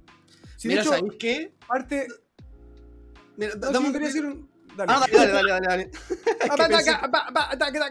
No, yo quería decir que es una weá súper corta que también, que es como este, no, no es careo, pero esta presencia que tiene cada luchador cuando espera al otro, como cuando hay una rivalidad caliente que se ve como antes de que lleguen al ring, que hay, puta, yo me acuerdo que entra Jericho muy serio, muy serio, y me encanta el outfit que ocupa, ese pantaloncito celeste, weón, con la imagen de él como los brazos abiertos en los lados, y una chaquetilla, no, tremendo. Yo, bueno, todo, aquí todos amamos a Jericho, así que no, no, no voy a detenerme a hablar de eso. Somos Pero él Team entra- Jericho. Sí, pues él entra haciendo su típica, weón, sale, sale, sale, le hace público si fuera, Jericho fuera. Flex. Eh, y entra al ring y espera ahí, claro, y después cuando entra Michaels con este show, como dice Andrés, con las bazucas disparando esto como confeti, no sé qué weá, y Jericho viendo podrido la weá, así como en el ring, así como viendo que este weón está ahí jugando con la cuestión y como medio frustrado, así como, conche su madre, weón. Claro, después entra al ring y eh, las típicas Mario o cosas que hace Michaels de acostarse en la esquina, brazos cruzados, sacan, sacan a Jericho de la weá, pues está como, y como que lo mira nomás, y está así como, ya, pues, está enojado. Entonces, esa, ese, ese atmósfera que se crea de manera previa a lo que veíamos, íbamos a ver como a nivel de lucha, es, puta, yo siempre me encanta cuando suceden ese tipo de, de jugarretas o cositas que te calientan aún más la lucha, bueno. Solo eh, respecto, respecto a lo que estaba diciendo Andrés, como de, la capacidad de Shawn Michaels de dar vuelta a una situación, así como de que no le resulta la cuestión y él agarra para el web y con sus gestos te empieza a comunicar que el tipo no, no, no se desespera con, los errores, sino que trata de solucionarlo a su manera, siendo como él es, chistoso, entretenido. Como que me recordó mucho, esto no tiene nada que ver, pero me recordó mucho que ayer en el, en el concierto de Opeth, en el tercer tema, se echó a perder el micrófono y el público estaba emputecido, pues además encima hacía un calor de mierda, todos estaban pifiando así como, ya, pues qué weá, y la banda se fue en un, momento, hubo mucho rato que estuvieron así como eh, la banda se había ido, ¿cachai? Y muchos pensaban que se iba a cancelar el concierto. Y después vuelven, y Michael Eckerfield, que es el vocalista de Opeth, que es un frontman increíble, eh, el weón tiene una personalidad como muy ese estilo John Michael, como en vez, de decir como, oye, weón, qué, qué, qué weá lo que está pasando, como, cómo se le... ¿cómo puede ser que vamos a tocar y tenemos esta falla? El weón tira la talla, empieza a huevear con el público. Y el weón es impresionante, por eso me acordé de lo que decía de John Michaels. Esa gente, weón, vale oro, weón. Esa gente que transforma un problema. sexy boy. Ah, ya, en, gutural. Agarró una bazooka y empezó con confeti. sí, le pegó una Switch Music al Roadie. ¡Es John Michaels! se sacó la máscara por ejemplo, esa misma situación con, no sé, Axel Rose hubiese salido del, escenario y no hubiese vuelto nunca más. no sé, como que. es que son situaciones que pasan, pues son errores que pueden pasar y al final uno tiene que saber cómo dentro del show eh, sabe revertir la situación. Así que no, solo eso quería decir. Y en cuanto a la lucha, es que lo mismo que decías tú, Chavi, como que siento que eso no es solamente como al principio, sino que se transmite en toda la lucha. Lo podemos ver cuando Jericho empieza a burlarse de Michaels robándole el finisher, por ejemplo, Switching Music. Eh, esta rabia que tiene que Jericho y Shawn Michaels de alguna manera eh, como jugando con la mente de Jericho, puta, es brutal. Y, y empezamos a ver a un Jericho súper agresivo, en un momento aplicando las murallas afuera eh, con harto suplex. Eh, no, pero yo creo que, la weá es, hablar un poco del, de la calidad de ambos luchadores, porque si bien ya han tenido, habían tenido lucha y todo lo que queráis.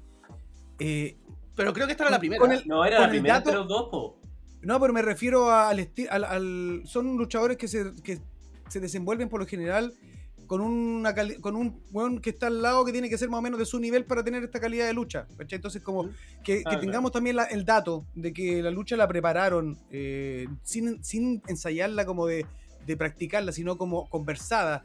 Y que cuando la veís en el ring, la weá es prácticamente perfecta, weón. Todo lo que es el timing, eh, eh, los movimientos. El storytelling. El storytelling, weón.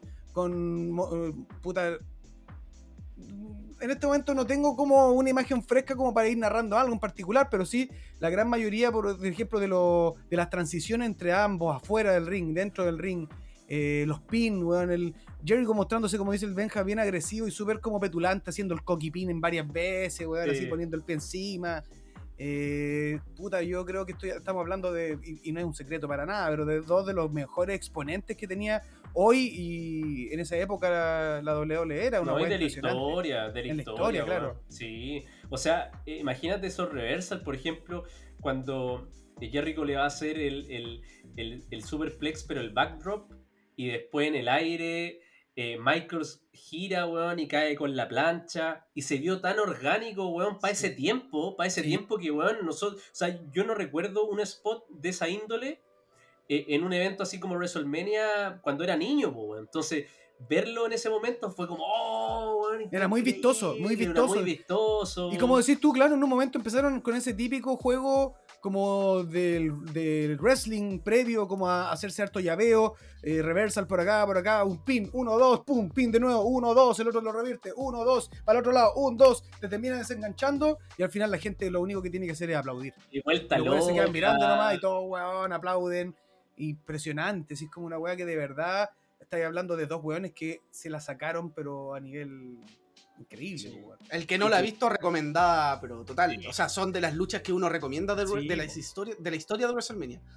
Fue tremendo, fue tremendo. Y, y es increíble que dentro de la historia de WrestleMania uno recomiende mucha lucha de Shawn Michaels, weón. Sí. Qué tremendo, Shawn Michaels. Shawn de o sea, para eso hoy día tenemos hoy día tenemos a Seth Rollins eh, ocupando un poco ese- esa posición de Sí, weón que da la lucha, que se saca la lucha de WrestleMania. Eh, puta, yendo un poco como al, al resultado de la lucha, yo creo que también va, weón, con el tema del storytelling perfecto, porque estamos hablando de dos weones que están, de que, se, que Jericho se compara como a nivel técnico con Michaels, de que le tiene como cierta envidia, y que eso también, pero también habla de un weón que lo idolatra, porque quería ser como él. Entonces, ¿cómo termina esta lucha? Con un roll-up que le hace. Yo creo que es la mejor forma que tienen para cerrar esto, porque quizás si es que lo hubiesen cerrado con una victoria como descollante de Shawn Michaels hacia Jericho con un switching music, que sé yo, dejándolo como, bueno, soy mejor que tú. Claro, quizás le quita un poco esta como de, de, quién, de, de querer ser como él, pero lo termina Claro. cerrando con, con la viveza, con, weón, te cago con un, Sí. porque tengo más experiencia que tú, más que porque soy mejor que tú, ¿cachai? Como que tengo Claro, más es como- experiencia, tengo... Soy, claro, es como soy soy más vivo, inteligente. Soy más, Claro, claro. Y, y y- le hace y Jericho, weón. Jericho con la, con la frustración me recuerda un poco a, a la historia de Tommaso Champa con Johnny Gargano cuando eh, Johnny Gargano tenía tanta sed de venganza contra Champa que a veces le jugaba en contra, como ese last man standing cuando estaba a punto de ganar y lo quiso rematar de nuevo y perdió. Y pasó, Claro. claro, Sí, es como po. eso, como que acá Jericho, si hubiese, si hubiese tenido la cabeza un poco más fría, quizás no caía en ese pin. Exacto. Pero como Jericho tenía sed Brooklyn de- 4 para la gente que no la ha visto. Muy buena, weón. No, pero como puta, y ese desenlace con ese roll-up y ganando la, eh, eh, Michaels, y después vemos a un Jericho un poco como así como emocionado, y la lucha termina, y se van a dar la mano, al final Jericho lo abraza, y todo es como, wow, suena el aplauso, qué sé yo, y no sé, venía a venir el tremendo, weón, lo, patán los testículos, weón, a Shawn Michaels, que al final eh, Jericho lo queda mirando, no recuerdo si le dice algo, pero lo empuja, y se va con el abucheo, pero No, ahí brutal lo vendió gente. Shawn Michaels, es increíble igual porque no. se tiró de espalda, sino que No, se tiró como de, de rodilla. eh, y, y- y después Jericho lo empuja desde la cara, entonces se vio como un Sí. desprecio gigante. Y, y, y ¿sabes Sí. que a mí, me- claro, ahora uno lo piensa y dice, weón, yo quería cuando niño que ganara Shawn Michaels, pero lo, lo que trae atrás la historia, y también recordemos que eh, Michaels había regresado en SummerSlam del año pasado, eh, del 2002, eh, en la lucha contra Triple H, la cual gana con también un conteo que era como, no, no era el roll-up, pero, pero era el puente con giro. Sí. Y, y, y- y también era un rival muy complicado. Y después Michaels en la serie sobreviviente del 2002 ganó el título mundial en la carga de eliminación, en la primera. Entonces venía súper alto y después pierde el título contra Triple H al show siguiente, en el pay-per-view siguiente en Armageddon, eh, en la Three Stage of, Hell, eh, en esa lucha que termina la lucha de escalera, cuando lo tira Triple H, después Tremendo. gana el título, tremenda lucha también, que la gente si no la ha visto, que, que la vea. Entonces, era lógico que tendrían que dar una victoria importante a Jericho, sobre todo en o sea, a, a Michaels, para que no perdiera como el estatus de main eventer. Claro. Y, y- y- y así también catapultáis a a Jericho, que yo creo que desde ahí eh, eh, Jericho eh, empezó a tener de, de nuevo un poquito ya de importancia. Después flaqueó, obviamente, vino con unos, unos feudos ahí más o menos. Pero él ya venía también con esa impronta de campeón mundial. Sí, que no, en el campeón, dom- fue- en WrestleMania fue- 18 eh, llega como Claro, campeón había llegado como campeón, pero después al show siguiente, que era Backlash, no estuvo, ni siquiera luchó, pues, weón. No, Y después recién reapareció en, en mayo cuando luchó contra Triple H en, en Judgment Day 2002, donde fue la celda infernal, que fue Ujú. ahí nomás. Pero eh, faltaba que le dieran ese estatus importante para que volviera como por último un, un, un upper midcard. Y Sí. creo que, que, que, que- Michaels hizo eso a la perfección. Y bueno, toda la gente, bueno, yo creo que todos ahí dijimos, bueno, este compadre puede, puede a lo mejor no estar en los lugares importantes, pero ahora sabemos que da un show que se roba la noche. Y, y creo que eso Sí. cumplió para él y también le dio nuevamente esa importancia a Michael de decir, weón, volví a estar en mi puesto, ¿cachai? Sí, perfecto. Perfecto, weón. Una gran lucha, weón, que para mí pasa a ser como dentro de. de- está dentro de mis favoritas, weón. Sin, sin duda alguna. Sí, totalmente. Oye, y, y- y coincidentemente, después de esta lucha, eh, vino la- el título mundial, po, weón. Triple H contra Sí. Booker T. Triple H. Antes había tocado Limp Bizkit en vivo también. Había como un, un- Sí, po, Ah, antes ah, había ah. tocado el- el- la canción del show, Crack Addict. Claro, y anunciaron la audiencia, toda la cuestión. Eh, Fue como la típica pausa que hacen en los WrestleMania para anunciar el récord de audiencia, después viene la banda a tocar en vivo y hay como una pausa y que siento que yo que está muy bien hecha porque es como, no, no hay una lucha de descanso, sino que hay un tiempo de descanso, Sí. ¿cachai? Como que, porque la lucha de Michaels con, con Jericho fue tan intensa que igual necesitáis como un espacio para después tener esta lucha, entonces lo encontré muy inteligente eso. Pero Exacto. imagínate pagar tu entrada al WrestleMania y aparte de ver WrestleMania, ver un, un mini concierto de Limp Bizkit. Ah, sí, weón. No, pues weón, yo ni siquiera he visto a Limp. Bizkit en vivo, no he podido, weón. Y es una de las cosas que tengo pendiente, weón.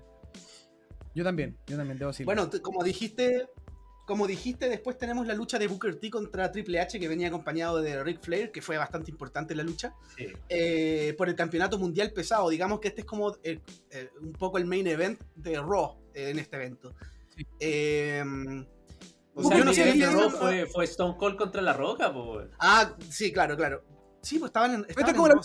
Sí. Pero esta es la lucha como titular de Raw, la lucha por el campeonato de, Claro. de, de Raw. que Sí, pero ahí te das el- el cuenta por la posición que en realidad no era tan no, no, no, no era tan tan importante. Como que todos sabíamos en realidad que Booker T no tenía la credibilidad de ganarle a Triple H. No, claro. Pero sí O sea, Booker T fue- llega, fue su- llega...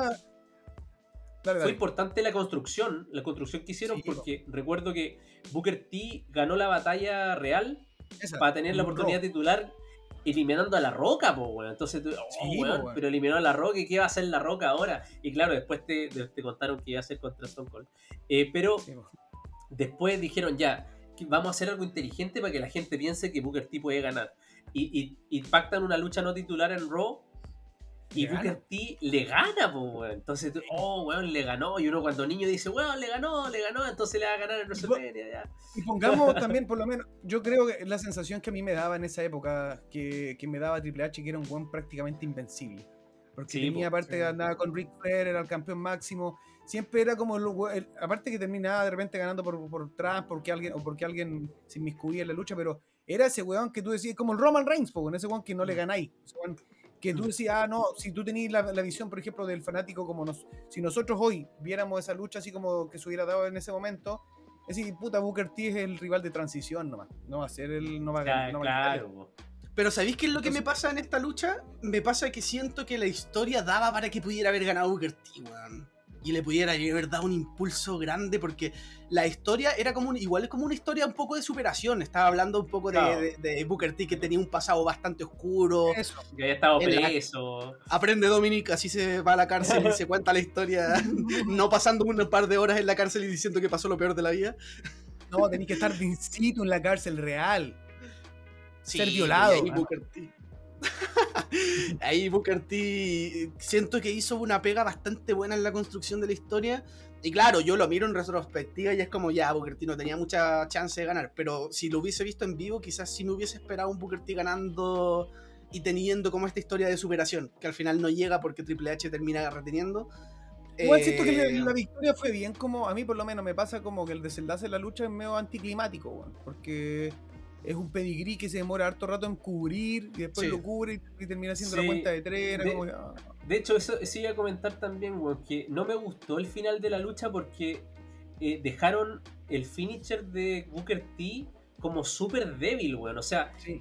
eh, hace el finisher, se demora menos tiempo en cubrir a Triple H, se saca el pin. Y después Triple H hace el pedigree, se demora más en cubrir y gana. Entonces, ¿qué hubiese hecho yo para proteger los dos finishers? Era que se lo sacara y que después le hiciera otro pedigree nomás, pues, weón. Sí, pues ahí hay con dos no tenéis nada más que hacer, po. Nada Sí, que hacer, pues, weón, pero, pero lo dejaron así como, oye, el finisher este weón no vale nada, pues, weón. De hecho, yo el finisher de Booker T es uno de los que recuerdo que menos peso tiene, así como. Sí, Como que pues, no. weón. ¿Pero no, cuál de los dos? O sea, ¿El Scissors Kick o el, el Bookend? La patada, ¿cierto? El- Sí, po, El- sí, sí, sí. sí, po. Yo la El patada la encuentro genial, weón. Aparte que tenía una agilidad ese negro en ese momento. No, para- sí, en, Es en esa, bueno, en esa lucha, en esa lucha mostró todo su despliegue físico, weón. De hecho, recuerdo que ese eh, aerial leg drop, como con giro, cuando se da una vuelta, sí. eh, como ese, un- ese, un- ese weón, creo que era la primera vez que lo hacía en la W, en un show grande, weón. Yo no lo recuerdo antes, weón. No, no, no sé si estoy equivocado. Pero le Sí, salió tan bueno, weón, brutal, los que le pegó en la locos. nuca, weón. Sí, Los pues, comentaristas weón. quedan locos, así, wow, así como, weón, fue como la movida, la gran movida que hizo Booker en ese Aparte que Triple H se prestó mucho para dejar bien, bien parado a, a Booker T en el sentido que, por ejemplo, dentro del comienzo de la lucha intentó subirse a la tercera cuerda o se subió a la tercera cuerda, algo que nunca hace Triple H, solo para que le hiciera una derribada a Booker T de la tercera cuerda. Y se vio Ujú. súper bien, ¿cachai? Entonces, eh, de hecho decían, weón, ¿por qué está subiendo Triple H si el no tiene técnicas de aérea? ¿cachai? Pero fue para eso, entonces... eh, encuentro que, que Booker T mostró todo su arsenal y por eso quedé con la bala pasada, weón, con el eh, eh, como medio marcando ocupado con el hecho de que Triple H ganara solo con un pedigrí y, y que dejaran tan mal el finisher de Booker T. Sí. Pero yo encuentro que para el tiempo que le dieron, que como fue 18, alrededor 17 de, de 20 minutos, sí, fue como 18 minutos y medio. Eh, encuentro que fue una lucha que se pasó rápido y fue una buena lucha, tuvo una buena construcción. Ujú. eh, Rick Flair intentaba intervenir y, y- y el árbitro, weón, ni siquiera lo echó, pues, weón. Booker T le pegaba todo el rato, weón. Pero se fue entretenido también. Eh, Claro. Pero bueno, retiene ahí Triple H el título y encuentro que Recordar- cumplió, weón. Recordar también que esto es porque tiene muchos factores, la ayuda de Ric Flair, que ataca la Sí, rodilla de Booker T y eso hace que Booker T esté lastimado el resto de la lucha con la rodilla. Claro. Y eso favorece a que Triple H pueda hacer el pedigrí porque Booker tiene un momento quiso buscar su finisher y, no- y no se pudo la rodilla. Y Sí, ahí queda en ventaja Triple H. Qué grande Ric Flair, weón. Bueno, Sí, eso. grande Ric Flair. Bueno, yo no sé si, si tengo algo más que comentar de la lucha. Yo pasaría a la siguiente, que, tam- que Sí, tiene, una tiene historia más entretenida en el sentido como de, de más De historia. morbo. Más De historia morbo, sí. más historia, weón. Eh, Hulk Hogan contra Vince McMahon en una lucha callejera. ¿Quién creó WrestleMania? ¿Quién creó WrestleMania? ¿Quién hizo WrestleMania importante? Mm. Si fue Hulk Hogan o fue Vince McMahon. Y era, era una disputa que toda la gente tenía, hasta, la, hasta las gatitas, cuando estuvimos conversando últimamente. Eh, Hulk Hogan contra Vince. Mira, ¿sabes qué? Yo, si lo veo ahora, digo, weón, ¿qué es esa lucha asquerosa, weón? No, no quiero verla, weón. Porque en papel, pues, weón. Mm. Pero la veo y digo, weón, la construyeron tan bien. La historia estuvo tan bien construida. No, que los alegatos que Hulk Hogan declaró en mi contra en el tribunal, Sí, weón, por el tema de los. O de sea, los- mezclaron temas reales, po, el de tema la vida real, los mezclaron, después, weón, lo...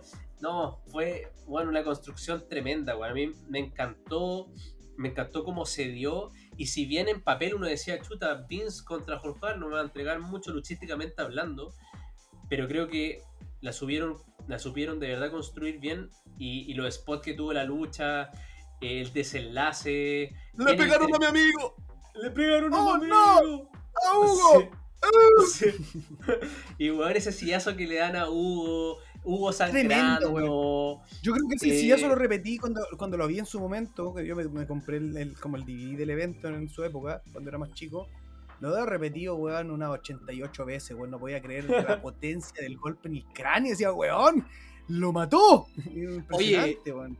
Y mención especial al papel de heel de Vince McMahon acá porque, weón, te la vende como Sí. I'm going to destroy Hulkmania. No sé, como que empieza eh, esas voces, esas caras. De hecho, hay un momento de la lucha donde sale, eh, sale, está como. Sa- saca, saca el tubo, saca el tubo. y, y, y, y, y ahí en primera plana y, y así La cara. como, oh, diabólico, weón. La cara de, de moníaca que tiene, weón, que un psicópata culiado que si lo veo salgo corriendo, weón.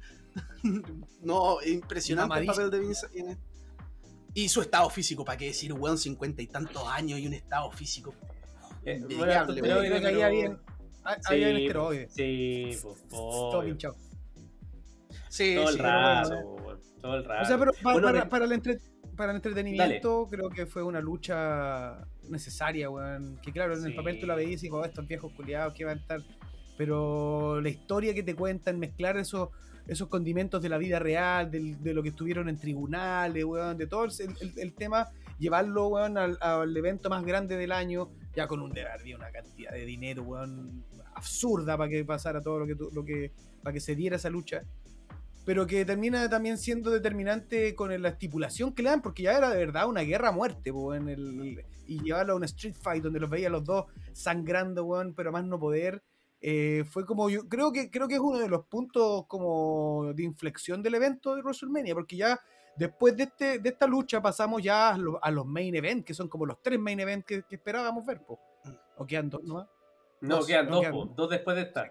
Eh, pero, Sí, pero aún así, oye, esos spots, por ejemplo, Vince tirándose el leg drop desde la escalera, weón, contra con la, la mesa mesa. comentarista, los sillazos en la cabeza, weón, en la espalda.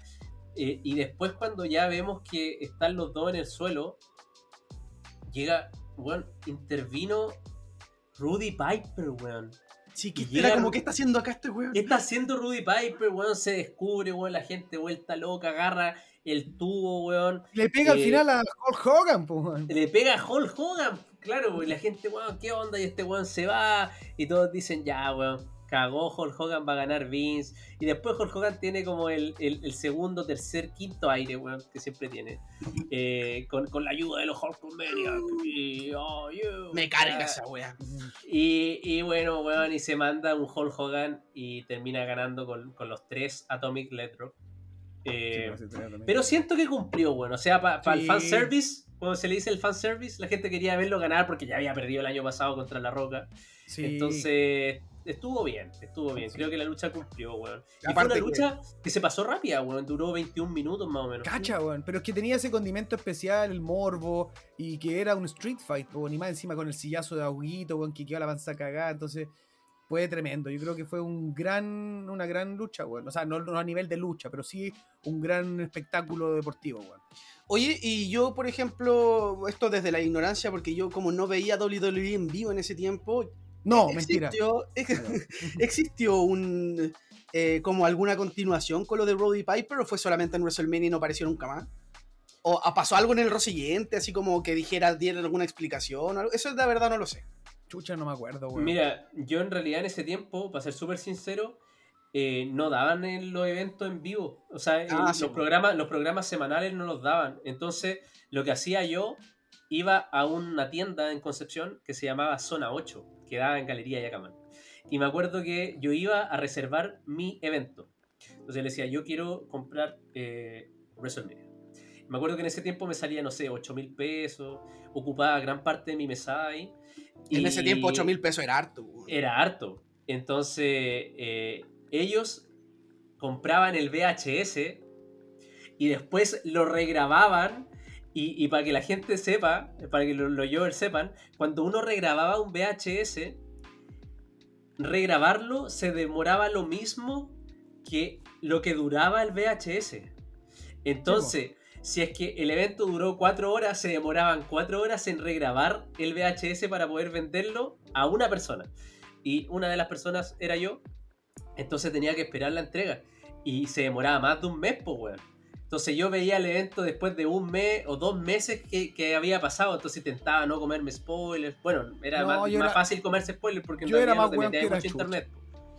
Yo me metía al internet, me metía a la página de la lucha. Y en un momento, está claro, como decís tú, no, no daban la lucha en esa época como que la dieran semanalmente. nada. Después Chilevisión la agarró al tiempo, después como el 2004, si mal no, no el 2003. mismo 2000 el 2004, pero empezaba con los meses de desfase, donde Sí, tenían- creo que empezó con los feudos como de Unforgiven 2003, una cosa así. Cuando estaba Claro. Kane contra, Chon- contra, Contra Shane McMahon. Ah, contra Chain, ya. Pero yo, claro, yo hacía más, más o menos algo similar, pero lo iba a hacer al, al Eurocentro. En el Eurocentro estaba la tienda que hoy día se llama Breaking Point, si mal no recuerdo, pero en esa Sí. época. Y estaban siempre, weón, proyectándote la pantalla el- eventos. Y estaba lleno de weones de repente ahí así, oh, todos pegados viendo. Y ahí, Yo claro, veía, ahí- veía Sí, eventos pues, ahí. Y ahí encargaba ahí el, el evento que quería, que, el, el que, el que tocaba para el mes. pues. Pero yo de repente, claro, del 2003, por ahí, recién como algunas chances de meterse a internet en el colegio, donde fuera, así que tenía acá en la casa, no me acuerdo, pero me metía, la primera página que abría era www.com, pues bueno, entonces eh, me metía y cachaba quién era el campeón y decía, ¡oh, qué mierda! Me comía el spoiler, era imbécil. Sí, no, me estaba- no me interesaba. La ansiedad, Oye, po. Oye, a todo esto recordar, recordar que eh, en esta lucha la estipulación que había aparte del Street Fight era que si Hulk Hogan perdía, se tenía que retirar. Sí. Sí. Entonces, si uno lo ve ahora, decía, "Puta, este weón va a ganar, pues weón. Pero Sí, en ese po. tiempo uno no, no pensaba eso, po. Sí. ¿cachai? No sé, yo soy súper defensor de este tipo de luchas, que no son técnicas, que son como luchas para entretener, que la Sí, historia po, quizás te- eh, eh, yo soy muy como seguidor de que haya muchos tipos de luchas es- en WrestleMania sobre todo, la lucha de entretención, la lu- lucha técnica, la lucha de una buena historia. Oye, la lucha de entretención del año pasado po, de Sami Zayn contra Johnny Knoxville Fue, fue tremenda, po, weón. Y hay gente que dice, weón, ¿qué es esa mierda? Bueno, a mí me encantó. Weón, yo soy súper defensor de que se den ese tipo de luchas en WrestleMania, weón. Sí, yo también. Muy Es bien. necesario. Después de esto, después, no sé si quieren comentar algo más, pero vino, vino oh. el cierre de la trilogía de WrestleMania Me- La Roca contra. Stone Cold. La estrella de Hollywood contra Stone Cold que había regresado hace poco después de, de haberse ido cagando de la WWE. Demandó, Dijo, "Weón, mandar a todos a la chucha. No quiero seguir en esta mierda, no quiero perder contra Brock Lesnar en un Raw. Yo estoy para cosas más grandes, me voy. Después regresa en el No Way Out 2003, sacando de la cresta a Eric Bicho. Y, y bueno, se pacta esta lucha donde La Roca nunca le había ganado a Stone Cold en WrestleMania. Había luchado dos veces anteriormente. Te da la espina y La Roca. The Rock has done it all. Y, y le dice, pero menos eh, ganarte en WrestleMania. Y eso es algo que me come vivo. Oh, y, y weón, y cómo lo vende. Y, y las promos. Y después ven Jim Ross y dice, Austin, The Rock, WrestleMania, oh my god. y, qué, y- increíble, weón. Y se viene esta, esta, esta, esta, esta que la construcción fue hermosa, weón. La Roca intentando hacer un concierto, la gente abuchando, weón. Después, después weón, eh, empiezan a huevear. No, fue, fue tremendo, weón. Y, y, y se da esta, con la entrada de La Roca y la gente, weón, aplaudiendo y después se rompen los vidrios y entra Stone Cold y, weón, un, un, un griterío, la gente, un pop, weón, donde toda la gente viene Stone Cold y empieza, el- no, fue increíble, weón. se- puta, la lucha duró como 18 minutos, pero la construcción que tuvo fue, fue tremenda, weón, me encantó. No, y aparte del storytelling también que te cuentan en un momento cuando, cuando La Roca se pone la chaqueta de Stone Cold, cuando eh, eh, es- eh, empieza a interactuar ahí como con la gente, haciendo como los movimientos de Stone Cold. Es como, weón, esa, esa forma de contarte la weá y de inmiscuirte, porque si bien en el momento en el que estábamos también estábamos hablando de la última como, como etapa de Stone Cold a nivel de su calidad en ring. Estábamos viendo ya quizás un Stone Cold un poco más apagado dentro de lo que, lo que vimos años anteriores. Entonces, claro, en- dentro de lo que te cuentan, te ponen a una roca súper ofensiva, súper agresiva, weón, que está dándolo todo por ganar. Y se notó desde el inicio. O sea, como, si bien fue al comienzo bien una lucha bien dividida en cuanto a, a- a tiempos de cada uno, creo que la gran mayoría de la lucha se la lleva la roca. Se la lleva la roca porque estuvo más cerca de ganar en varias. o- o- o- y, y gana de manera categórica. Que- categórico y, y porque también le había atacado mucho la pierna a Stone Cold. Sí, po. Eh, y, y después gana categóricamente porque eh, en el momento como eh, eh, yo creo que el clímax de la lucha es donde empujan al árbitro, le hace el foul y ahí después ya Stone Cold nunca más se recuperó. po. Ahí no se recupera más, pues claro, es- efectivamente. Eh, como siempre, se roban finishers, eh, Stone Cold haciéndole el rock bottom y La Roca haciendo el stoner con un puro brazo. Siempre me acuerdo que La Roca lo hacía con una pura, con un puro agacha, agarrar la cabeza con un puro brazo. Mm. Eh, y claro, eh, creo que se cuenta el final de una historia, weón, de una manera muy, muy bella, weón. A mí me gusta mucho cómo se da esta lucha y cómo termina.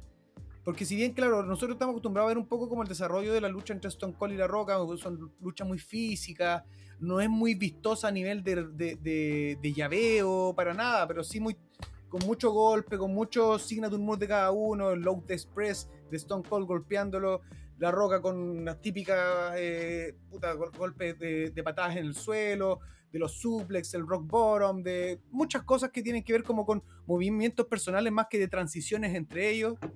Pero al final, claro, como dice el Andrés, se ve este, como de esta debacle de Stone Cold recibiendo el, el low blow y después se va como todo cuando ya la Roca lo intenta con el rock bottom una vez, luego dos veces y luego tres veces ya no había vuelta.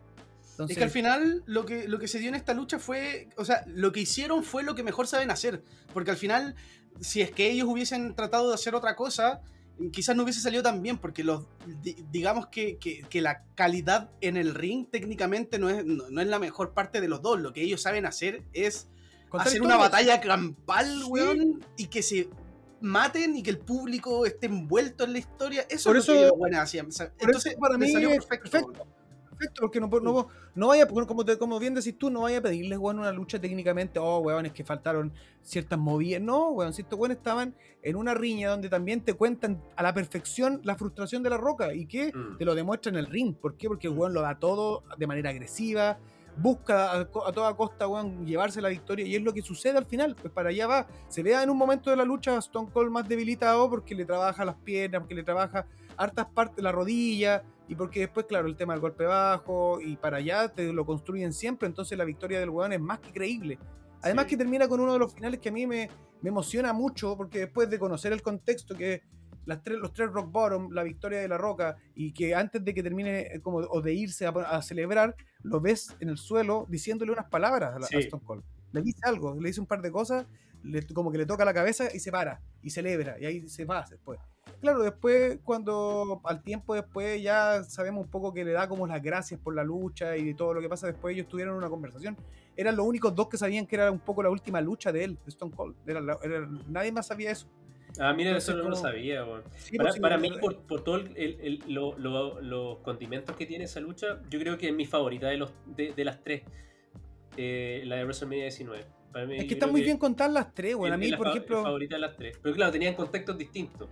Sí, porque si bien la de WrestleMania 17 el final es palpico. Yo cuando la vi no podía creer todo lo que estaba pasando con la unión de Stone Cold y Vince.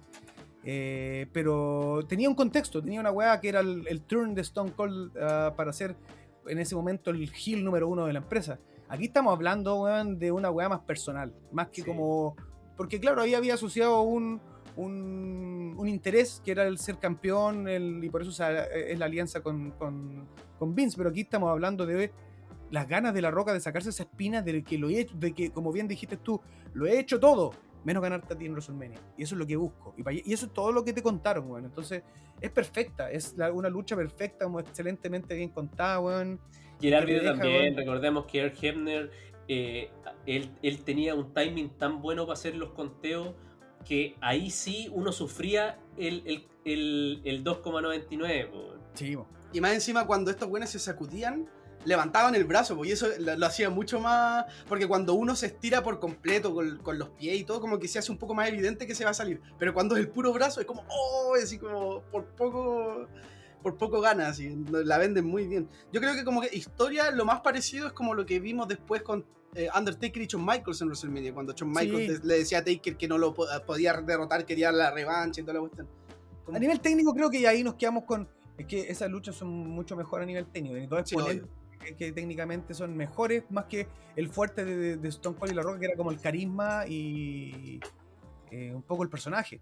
Claro, y aparte que no, no es justo eh, como comparar quizás los tiempos, porque claro, si yo me veo un takeover de los favoritos míos, o sea, van a ser mucho es mucho mejor que, sí, todas estas luchas, pues, ¿cachai? Pero, pero en base a contexto, en historia y todo, no hay ninguna a lo mejor que, que, se equipare, ¿cachai? En, en, ese sentido. O sea, Estoy, Igual, hablando cualquier te cobra, pero.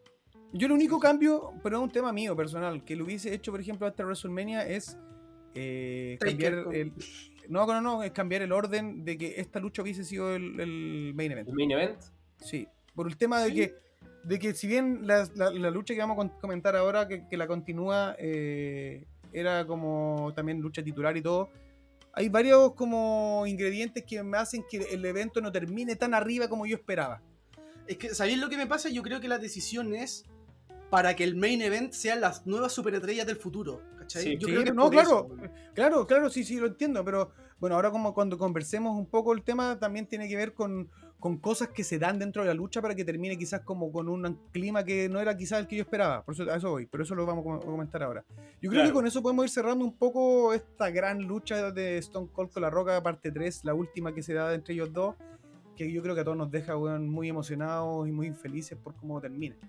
Oye, a, a todo esto sé que algo sin importancia, pero para la gente que, que no se sorprenda, que no lo hemos comentado, que antes de esta lucha de La Roca con Stone Cold, A Catfight, hu- ¿no? hubo un segmento horrible del Catfight Mm. con Jonathan Oh, Coach, donde al final las cuatro mujeres terminan en una cama en, en el, en el escenario del, antes de la, de la rampa y fue una asquerosidad.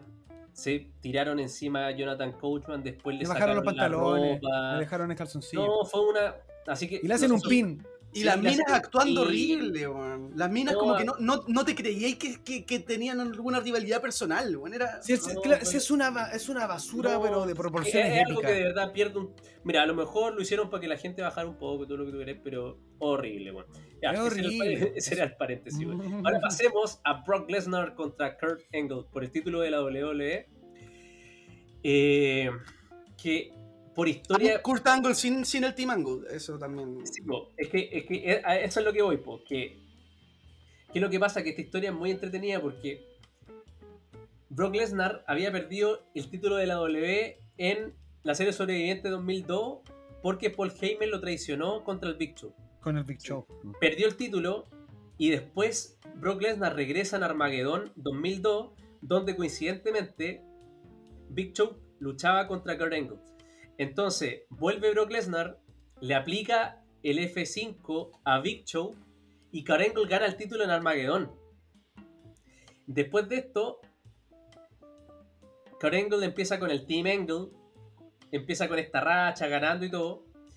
Y en el Royal Rumble 2003, Brock Lesnar lo gana y en el final queda con el Undertaker. Porque ellos tenían un feudo que Sí, venía de antes, en, en Unforgiven 2002, No Mercy 2002 y así. Y eh, los últimos cuatro, recuerdo que era Batista, Kane, el Undertaker y Brock Lesnar. Y Undertaker elimina a Batista, después engaña a Kane, lo bota, y en eso Batista regresa con la silla y le va a dar un sillazo al Undertaker. Undertaker le tira un sillazo en la cabeza a Batista y como se, eh, se mm, desligó de Brock Lesnar, ahí Brock Lesnar llega rápido y, y- y lo aprovecha de eliminar por la tercera cuerda. Entonces, después empieza esta historia de que eh, Angle le dice, no, tú no te vas a enfrentar conmigo antes de, de, de WrestleMania. Primero tenéis que enfrentarte a Shelton Benjamin y a Charlie Haas. Y después de ello, vengo yo. Y en, y en ese tema, claro, le gana a los dos. Después se van a enfrentar. Ahí Paul Heyman entra, igual le pega un sillazo en la espalda. eh, lo descalifican. Y después se iban a enfrentar por el título. Y ahí es donde ocupa el hermano. po, cuando está en la esquina, así, el hermano lo reemplaza. Después, eso es lo más como ilógico, sí, weón. Eh, Lesnar se da cuenta que no es el hermano, o sea, que no es Angle, y deja el conteo. Y después se va a encarar al Team Angle, y después regresa como que, weón, ahora parece que es el eh, Kurt Angle, le voy a pegar de nuevo. Y, y el weón pierde, ¿cachai? Entonces, eh, weón, empiezan con esta cuestión de que Angle no se quiere enfrentar a él y todo, y ahí Stephanie le dice, no, sabes que tú estás ocupando mucho a, a toda la gente, así que te vas a enfrentar contra Brock Lesnar si es que te descalifican, si es que hacen conteo de día fuera del ring, o si cualquier weón eh, te ayuda, ¿cachai? Eh, tú vayas a perder el título. Y ahí Angle se enoja y dice, ya, me da lo mismo si yo le voy a ganar igual. ¿Y qué es lo que hace Angle? Antes de, de WrestleMania, las dos semanas anteriores, la primera semana le, le- pega a, Brock Lesnar y después, primero con la silla le hace un, un Angle Slam en la silla y después agarra un palo y se lo rompen las costillas, po, y por eso Lesnar llega magullado y con, con Sí, la, po, llega con unas vendas en la. en, la- en las costillas, po. ¿Cachai? Como contexto para que los que no han visto- Bueno, qué bueno, buen, buen, buen resumen hiciste para que entre- entremos en, en el contexto de la lucha. Perfecto, agradecido. Y ahora viene, ahora viene el, el- Porque primero entra el campeón. Oh, qué buena canción. oh, You suck. You suck. Qué imponente, Debo decir, qué- debo qué decir, imponente se veían las entradas en esa escenografía, Sí. weón. sí. debo decir que, que si bien yo creo ser fanático de Angle, Eh, el ángel que a mí más me gusta es la- en su época de Wrestling Machine. weón. Sí, el de ECW, que está en su prime. Guau, Oye, weón, la lucha para mí que- es. La, la lucha que. Ese weón superlativo, la lucha que tuvo contra eh, Undertaker en No Way Out 2006. Oh, fue una locura. no, bueno, una locura. No, el Wrestling Bueno, la misma, la misma lucha contra Shawn Michaels en WrestleMania también. 21. Eh, de hecho, en esta, bueno, esta lucha, esta rivalidad, eh, ha visto las dos caras de la moneda, en el sentido de que esta rivalidad hemos visto a Lesnar siendo el heel y Kurt Angle siendo el face, y Sí. al revés, po, a Brock Sí. Lesnar siendo el face y Kurt Angle el heel. Algo igual súper interesante. Y acá, como había dicho Andrés, ya esto era eh, una cuestión personal del Team Angle, ya no, estaba acá para ayudar a Kurt Angle, acá cualquier trampa le iba a costar el título a Kurt Angle, que de hecho eso es algo que siempre lo he encontrado un poco estúpido en general en la lucha libre, eso de que si tú ganas por descalificación, o sea, pierdes por descalific- descalificación, retienes el título, como que eso no, no, no, no sé, nunca lo he encontrado como tan bien, la verdad, porque de- ser así como que cualquier heel hace trampa siempre al, al apenas empezar la lucha y retiene el título, como que no sé, pero bueno, eh, eh, acá se da esta, esta, esta estipulación, estipulación, digamos, eh, igual es una lucha normal, pero con este condimento, y, y eso también lo hace ser una lucha muy técnica en el ring, porque, porque no hay tanto... O sea, Kurt Angle tiene que ocupar todos sus recursos. Ya, ya no puede hacer trampa, no puede hacer nada. Entonces, Kurt Angle se ve en la obligación de sacar todo su arsenal. Y acá es cuando vemos una batalla de suplexes increíble, increíbles, increíbles. Pero aquí, claro, ponernos como en contexto igual para los que de repente nos escuchan y que no han visto, por ejemplo, la época de Lesnar 2002, 2003, que es otro Lesnar al comparado al de hoy. Es otro. Sí. Son, otro- son dos luchadores muy distintos. Es que, es que el enfoque que tiene el Lesnar de ahora es más destructor, imponente, el powerhouse. En ese tiempo, si bien era un powerhouse, pero era un powerhouse súper técnico también, con, con la lucha eh, estilo colegial que venía mostrando en estilo universitario, doble campeón eh, nacional de la Universidad de Minnesota. Eh, entonces se veía esta lucha que era, oye, dos compadres que manejan la lucha olímpica y se vio en todo su esplendor en el ring. De hecho, las transiciones que se hizo uno y otro, eh, la cantidad de suplex, la ejecución de los suplex, el, el, el cuánto abarcaba un, un suplex belly to belly de Brock Lesnar en comparación al de Angle. Eh, Era una cuestión súper interesante, weón. De Y- hecho, en un momento, Ang- Angle le hace un German suplex que eh, Lesnar se da un, o sea, termina dando la vuelta completa, cae de guata. O sea, como que lo toma en German, Sí. lo levanta y Mm, termina sí, o- Lesnar gira en el aire. O sea, Gira en el aire. tremendo. Cae de estómago al- Solo, ese suplex se lo hacía eh, porque tenía que ser una persona que pudiese vender la movida de esa forma. Se lo hacía a Lesnar y se lo hacía a Benoit. Sí. Eh, ellos los dos eran el sello de las luchas con ellos. Y, y- y esta lucha en general no la dominó Brock Lesnar, la dominó No. Kurt Angle. Y la dominó Kurt Angle porque, si bien al principio lo estaba dominando un poco Lesnar, el punto de inflexión de la lucha fue cuando Angle le hace un German suplex contra el esquinero. Y ahí empieza Angle ya a dominar la lucha completa. Se ve eh, que le está costando a, a- a Lesnar y todo el tema. Y, y, puta, el desenlace, el de- o sea, cómo se va construyendo, porque todos sabíamos, sabíamos que el F5 nadie se lo había sacado, el po. Slam tampoco, po, weón. Entonces, eh, se da esta, eh, esta dinámica donde empiezan eh, Engel dominando todo el rato, haciendo las llaves eh, en el piso, la, la llave en el cuello, revirtiendo el F5 en el ankle lock. el F5 en el ankle lock, eh, eh, Lesnar agarrando la cuerda y después eh, Engel sin soltar, tirándose hacia atrás y el árbitro, bueno, ya, dale, y, y seguían en lo mismo. Y, y, bueno, fue una cuestión, o sea, técnicamente, técnicamente muy buena, por eso yo digo que para mí es de mis favoritas. O sea, es que yo creo que tiene muy buenas luchas este, este show, pero, eh, pero ah, en, en el tema como de ejecución de suplex y todo, creo que esta fue, se lleva el primer lugar. Eh, y, y después viene este, cuando le La hace parte el- final. eso, parte cuando le final. hace el Slam y se lo saca Lesnar y todos dicen, oh, qué, qué onda, se lo sacó. Y el, y el- y el comentarista dice, bueno, parece que nadie antes se lo había sacado, no, no recuerdo si antes se habían sacado un Eng Slam. Y llegan y Lesnar le hace el F5. Y todos decimos ya. ¿Lo tiene listo? Cagó Angle. Y weón, yo creo que es el, el perfecto 2,99, 99, 99, 99 periódico de una forma que se lo saca Angle que la gente de verdad fue un pop. Así que la gente, ¡ay! ¿Y cómo sigue, va, va a seguir esta lucha y todo? Después siguen ahí. Lesnar revierte porque le iba a hacer un Angle Slam, hace un nuevo F5. Era el segundo y todo eso ya se acabó. F5. O sea, el, el F5. Y, y ahí dice, conche madre, no, y uno dice, weón. ¿Qué eh, viene ahora? ¿qué, qué pasa, pues, weón? ¿Qué está haciendo no este weón? Lesnar, no lo cubre Lesnar. Engel está la mierda del esquinero donde se sube él. O sea, en, en cualquier mente uno dice, weón, me voy al esquinero opuesto. Y no, Sí, se va al otro que queda más lejos. Igual yo creo que le De hecho, los comentaristas están locos. Dicen, ¿qué está haciendo? Y- Así como, ¿qué está weón, pensando ¿qué está? Así. haciendo? Y se, y se pone ahí.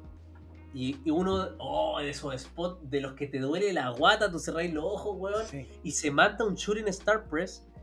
Pero weón Chao. cayó de cuello, cayó de cabeza, weón. Y Engel, Si ese bueno tiene el cuello, ese No. cuello de tiburón que tiene, weón. si no tiene los trapecios que tiene, se rompe el cuello, weón.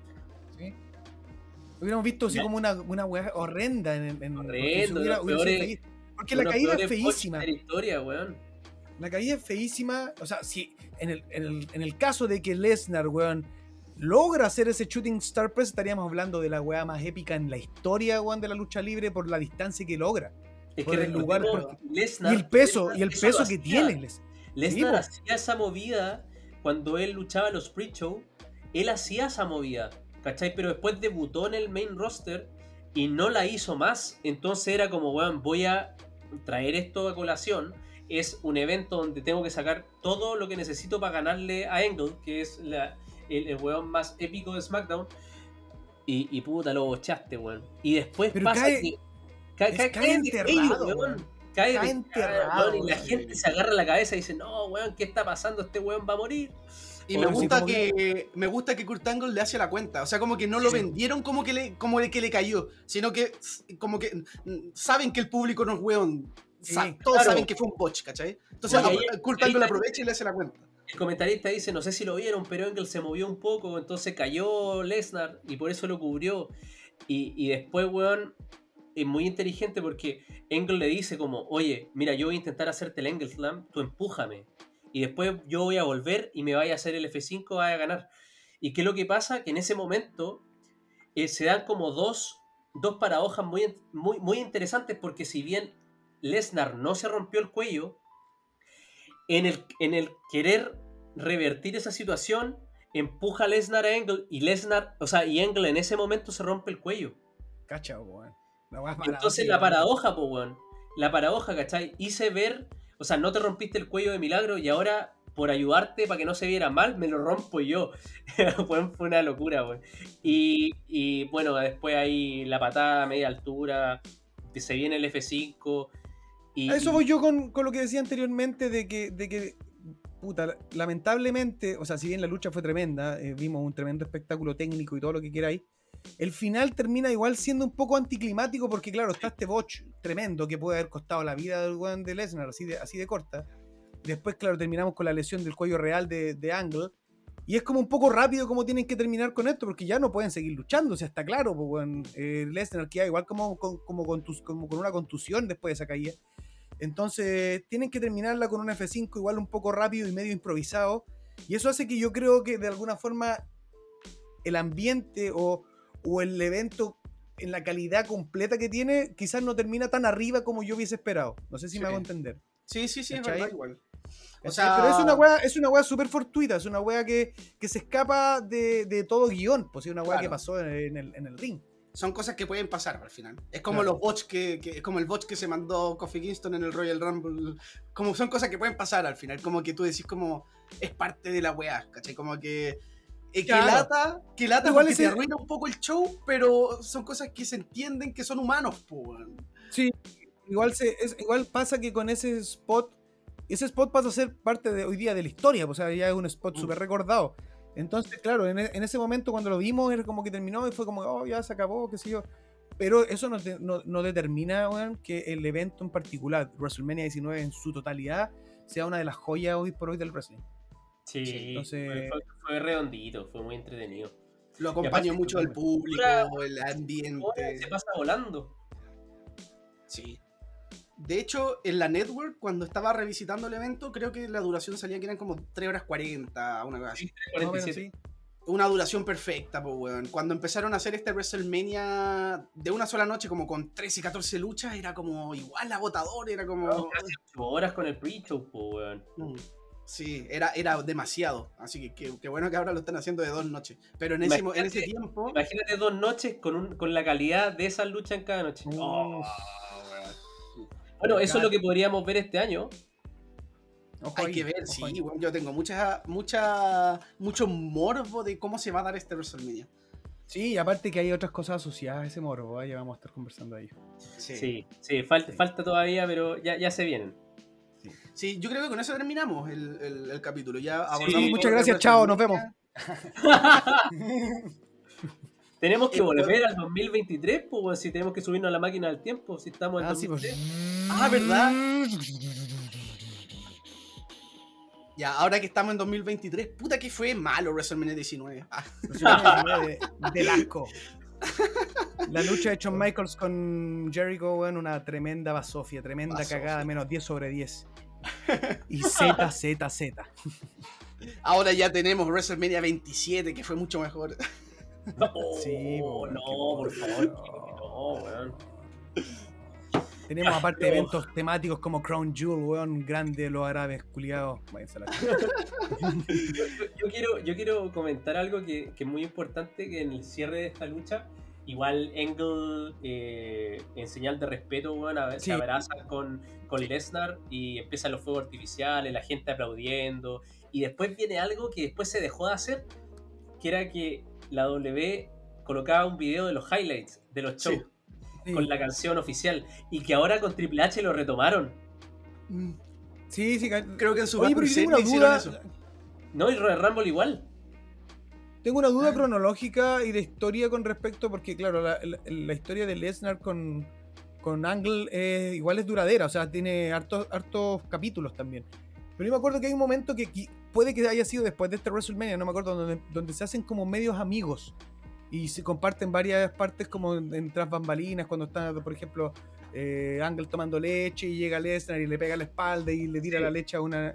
Es como que se terminan como siendo como medios amigos después de esta lucha, como que se ganan el respeto entre ambos. Es después de Sí. esto, ¿cierto?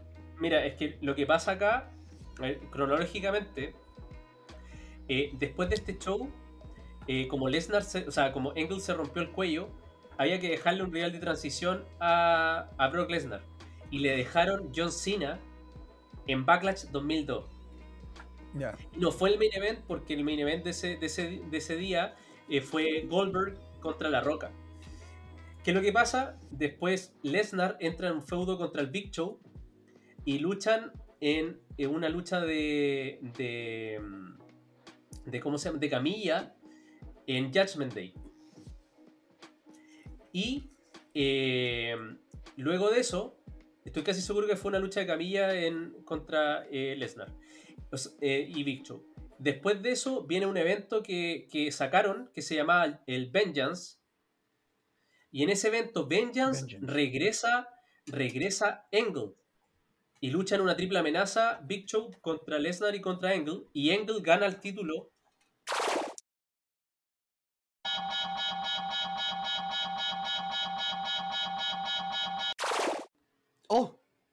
¡Oh! ¿qué, pa- qué pasó? ¿Hubo como un error en la Matrix? Sí, weón. Como yo- parece que la máquina del tiempo... ¿En qué año estamos? Bueno, yo llegué al 2084, les puedo decir solamente que Vince McMahon está criogenizado, así que sigue al mando de la weá. y, se, y cuentan por ahí que se violó al mismo, así que está... está de- se- y, se le- y él mismo se demandó, está la cagada. No, ahora, ahora las minas que las minas que, que lo acusaron se, violaron a Vince y le Sí, pagaron para que que- se calle. Así que hay una cagada más o menos, esperemos que se arregle ese multiverso. weón. Quedó la zorra. Ahora ya no sé en qué año. ¿Estamos en el 84? O... Sí, llegué allá, weón, por lo menos, por eso les cuento lo que estoy contándoles que Oh, vi. Yo no sé, weón. Bueno, eh, en verdad es, ya habíamos eh, concluido con el capítulo, pero con, con esta trance fue un poco extraño. lo- lo- Baron, Baron Corbin va en su gimmick número 100. Todavía no Y todavía no aprende a luchar. todavía no aprende a luchar. Bueno, retomando, Xavi, ahora que, que- que está regresando al- a la época del 2023, Ujú. eh, para complementar, luego de Vengeance 2002, o sea, 2003, Engel gana el título y después se hacen amigos. Ya, Porque es como que hacen. Es como que Engel ayudó a Lesnar contra el- las cosas del Big Show y todo el tema. Y, y después empiezan con esto y, y ahí luchan en SummerSlam. Y, y Engel retiene el título. Ya, perfecto. Pero hay una weá como eso- de honor, así como de respeto. Sí, es como, claro, y ahí está Vince McMahon entre medio, que quería que Lesnar ganara. Eh, bueno, pero al final, e- eso fue como en contexto. Ya, pero eh, este fue el gran evento de WrestleMania 19. Eh, Sí. creo que fue un evento redondito, que todos lo disfrutamos. Una de las tareas para la casa que agradece uno recibir, porque eh, al final es, es pasarlo bien solamente. weón. Un Sí. evento de cuatro horas que se te pasa volando, que si bien uno tiene pocas horas de, de, de- de a lo mejor para poder dársela eh, de corrido para un show, creo que vale totalmente la pena y, y para los que no lo han visto, véanlo y los que ya lo vieron, vale Siempre totalmente la pena revivirlo. verlo de nuevo. Sí. Sí. No, y aparte que ahora tenemos la facilidad, digamos que está la- en la network, ¿cachai? Como que. eh, o sea, hay cómo verlo de manera más fácil. No, no, no necesario tener que conseguírselo por cielo, por cielo, mar y tierra, sino que se, se puede encontrar fácilmente. Así que eh, que lo vean, que disfruten cada lucha, porque fue un gran evento. Y vamos a estar haciendo, como dijo Andrés al principio del capítulo, vamos a estar haciendo más retros de WrestleMania hasta llegar al, al 39. Así que vamos a ir viendo qué WrestleMania van a ser los siguientes que vamos a abordar para traerles a ustedes lo mejor. Queremos igual eh, ir como abordando diferentes épocas, así como WrestleMania más antiguos, más recientes, como para abordar un poco de todo. Y, y a también saber eh, si es que a la gente que está escuchando esto, si les, les gusta la idea, si es que es algo, un plan que se puede quedar, por ejemplo, después de WrestleMania hacer retros de otros eventos como Backlash, por ejemplo, o no sé, eh, ahí que nos dejen saber su opinión. Pero yo creo que salió un capítulo muy entretenido y creo que va a ser de mucha utilidad para la gente, tanto como la que vio el evento como la que no vio el evento, para que el que vio el evento pueda recordar y pueda recordar esos momentos con nostalgia y el que no lo vio para poder entender un poco lo que sucedió en este evento y le den ganas de verlo también. Sí, no, y claro, el que lo vio y escuche esto también le van a dar ganas de vol- volver a verlo. Así, bueno, oh, me acordé de esta, oh, quiero verlo de nuevo, ¿cachai? Entonces, Sí. es buena, buena temática. A mí me gustó porque, claro, como dijo el Andrés en, en su comienzo, que te den esta tarea, así como si nosotros nos tomamos esto igual con, con la, con la seriedad que tiene que tener. Entonces, bueno, tarea, ver WrestleMania 19. Chucha, weón, la media tarea, tarea que me estáis dejando, weón. Ah, entretenido, pues. Entonces, eso igual es, es- es bueno, ese ejercicio de, de- de también de volver un poco en el tiempo y de recordar épocas lindas. Para mí es una época muy linda, weón, los, los 13, 14 años, cuando recién estaba ya full como un Mark eh, disfrutando la lucha libre, weón. Así que siempre es bueno volver a recordar estos, estos buenos eventos, weón, que te, que te emocionaron y que te generaron eh, la pasión que hoy día sentimos por esto. Y a- a- acá sí que dan ganas de decir, profe, había tarea. Sí. Profe, había tarea, que el que no la hizo, un imbécil. Claro. Eh, bueno, yo creo que con eso cerramos. No sé si tienen algo más que decir. Yo tengo algo que Eh. decir. Los quiero mucho. Oh, gracias, gracias, weón.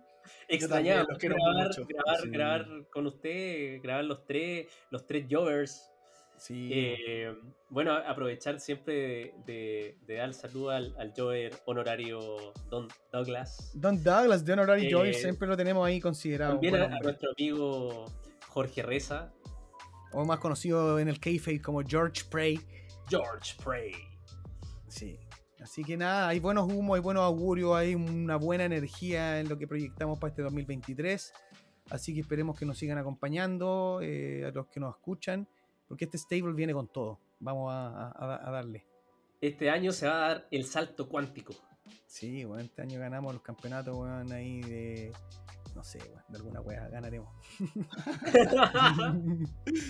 Eh, bueno, Jovers, nos estamos entonces viendo, escuchando en una próxima oportunidad de The Jovers a Overs. Hasta la próxima, nos vemos en un siguiente capítulo o en un siguiente retro también puede ser.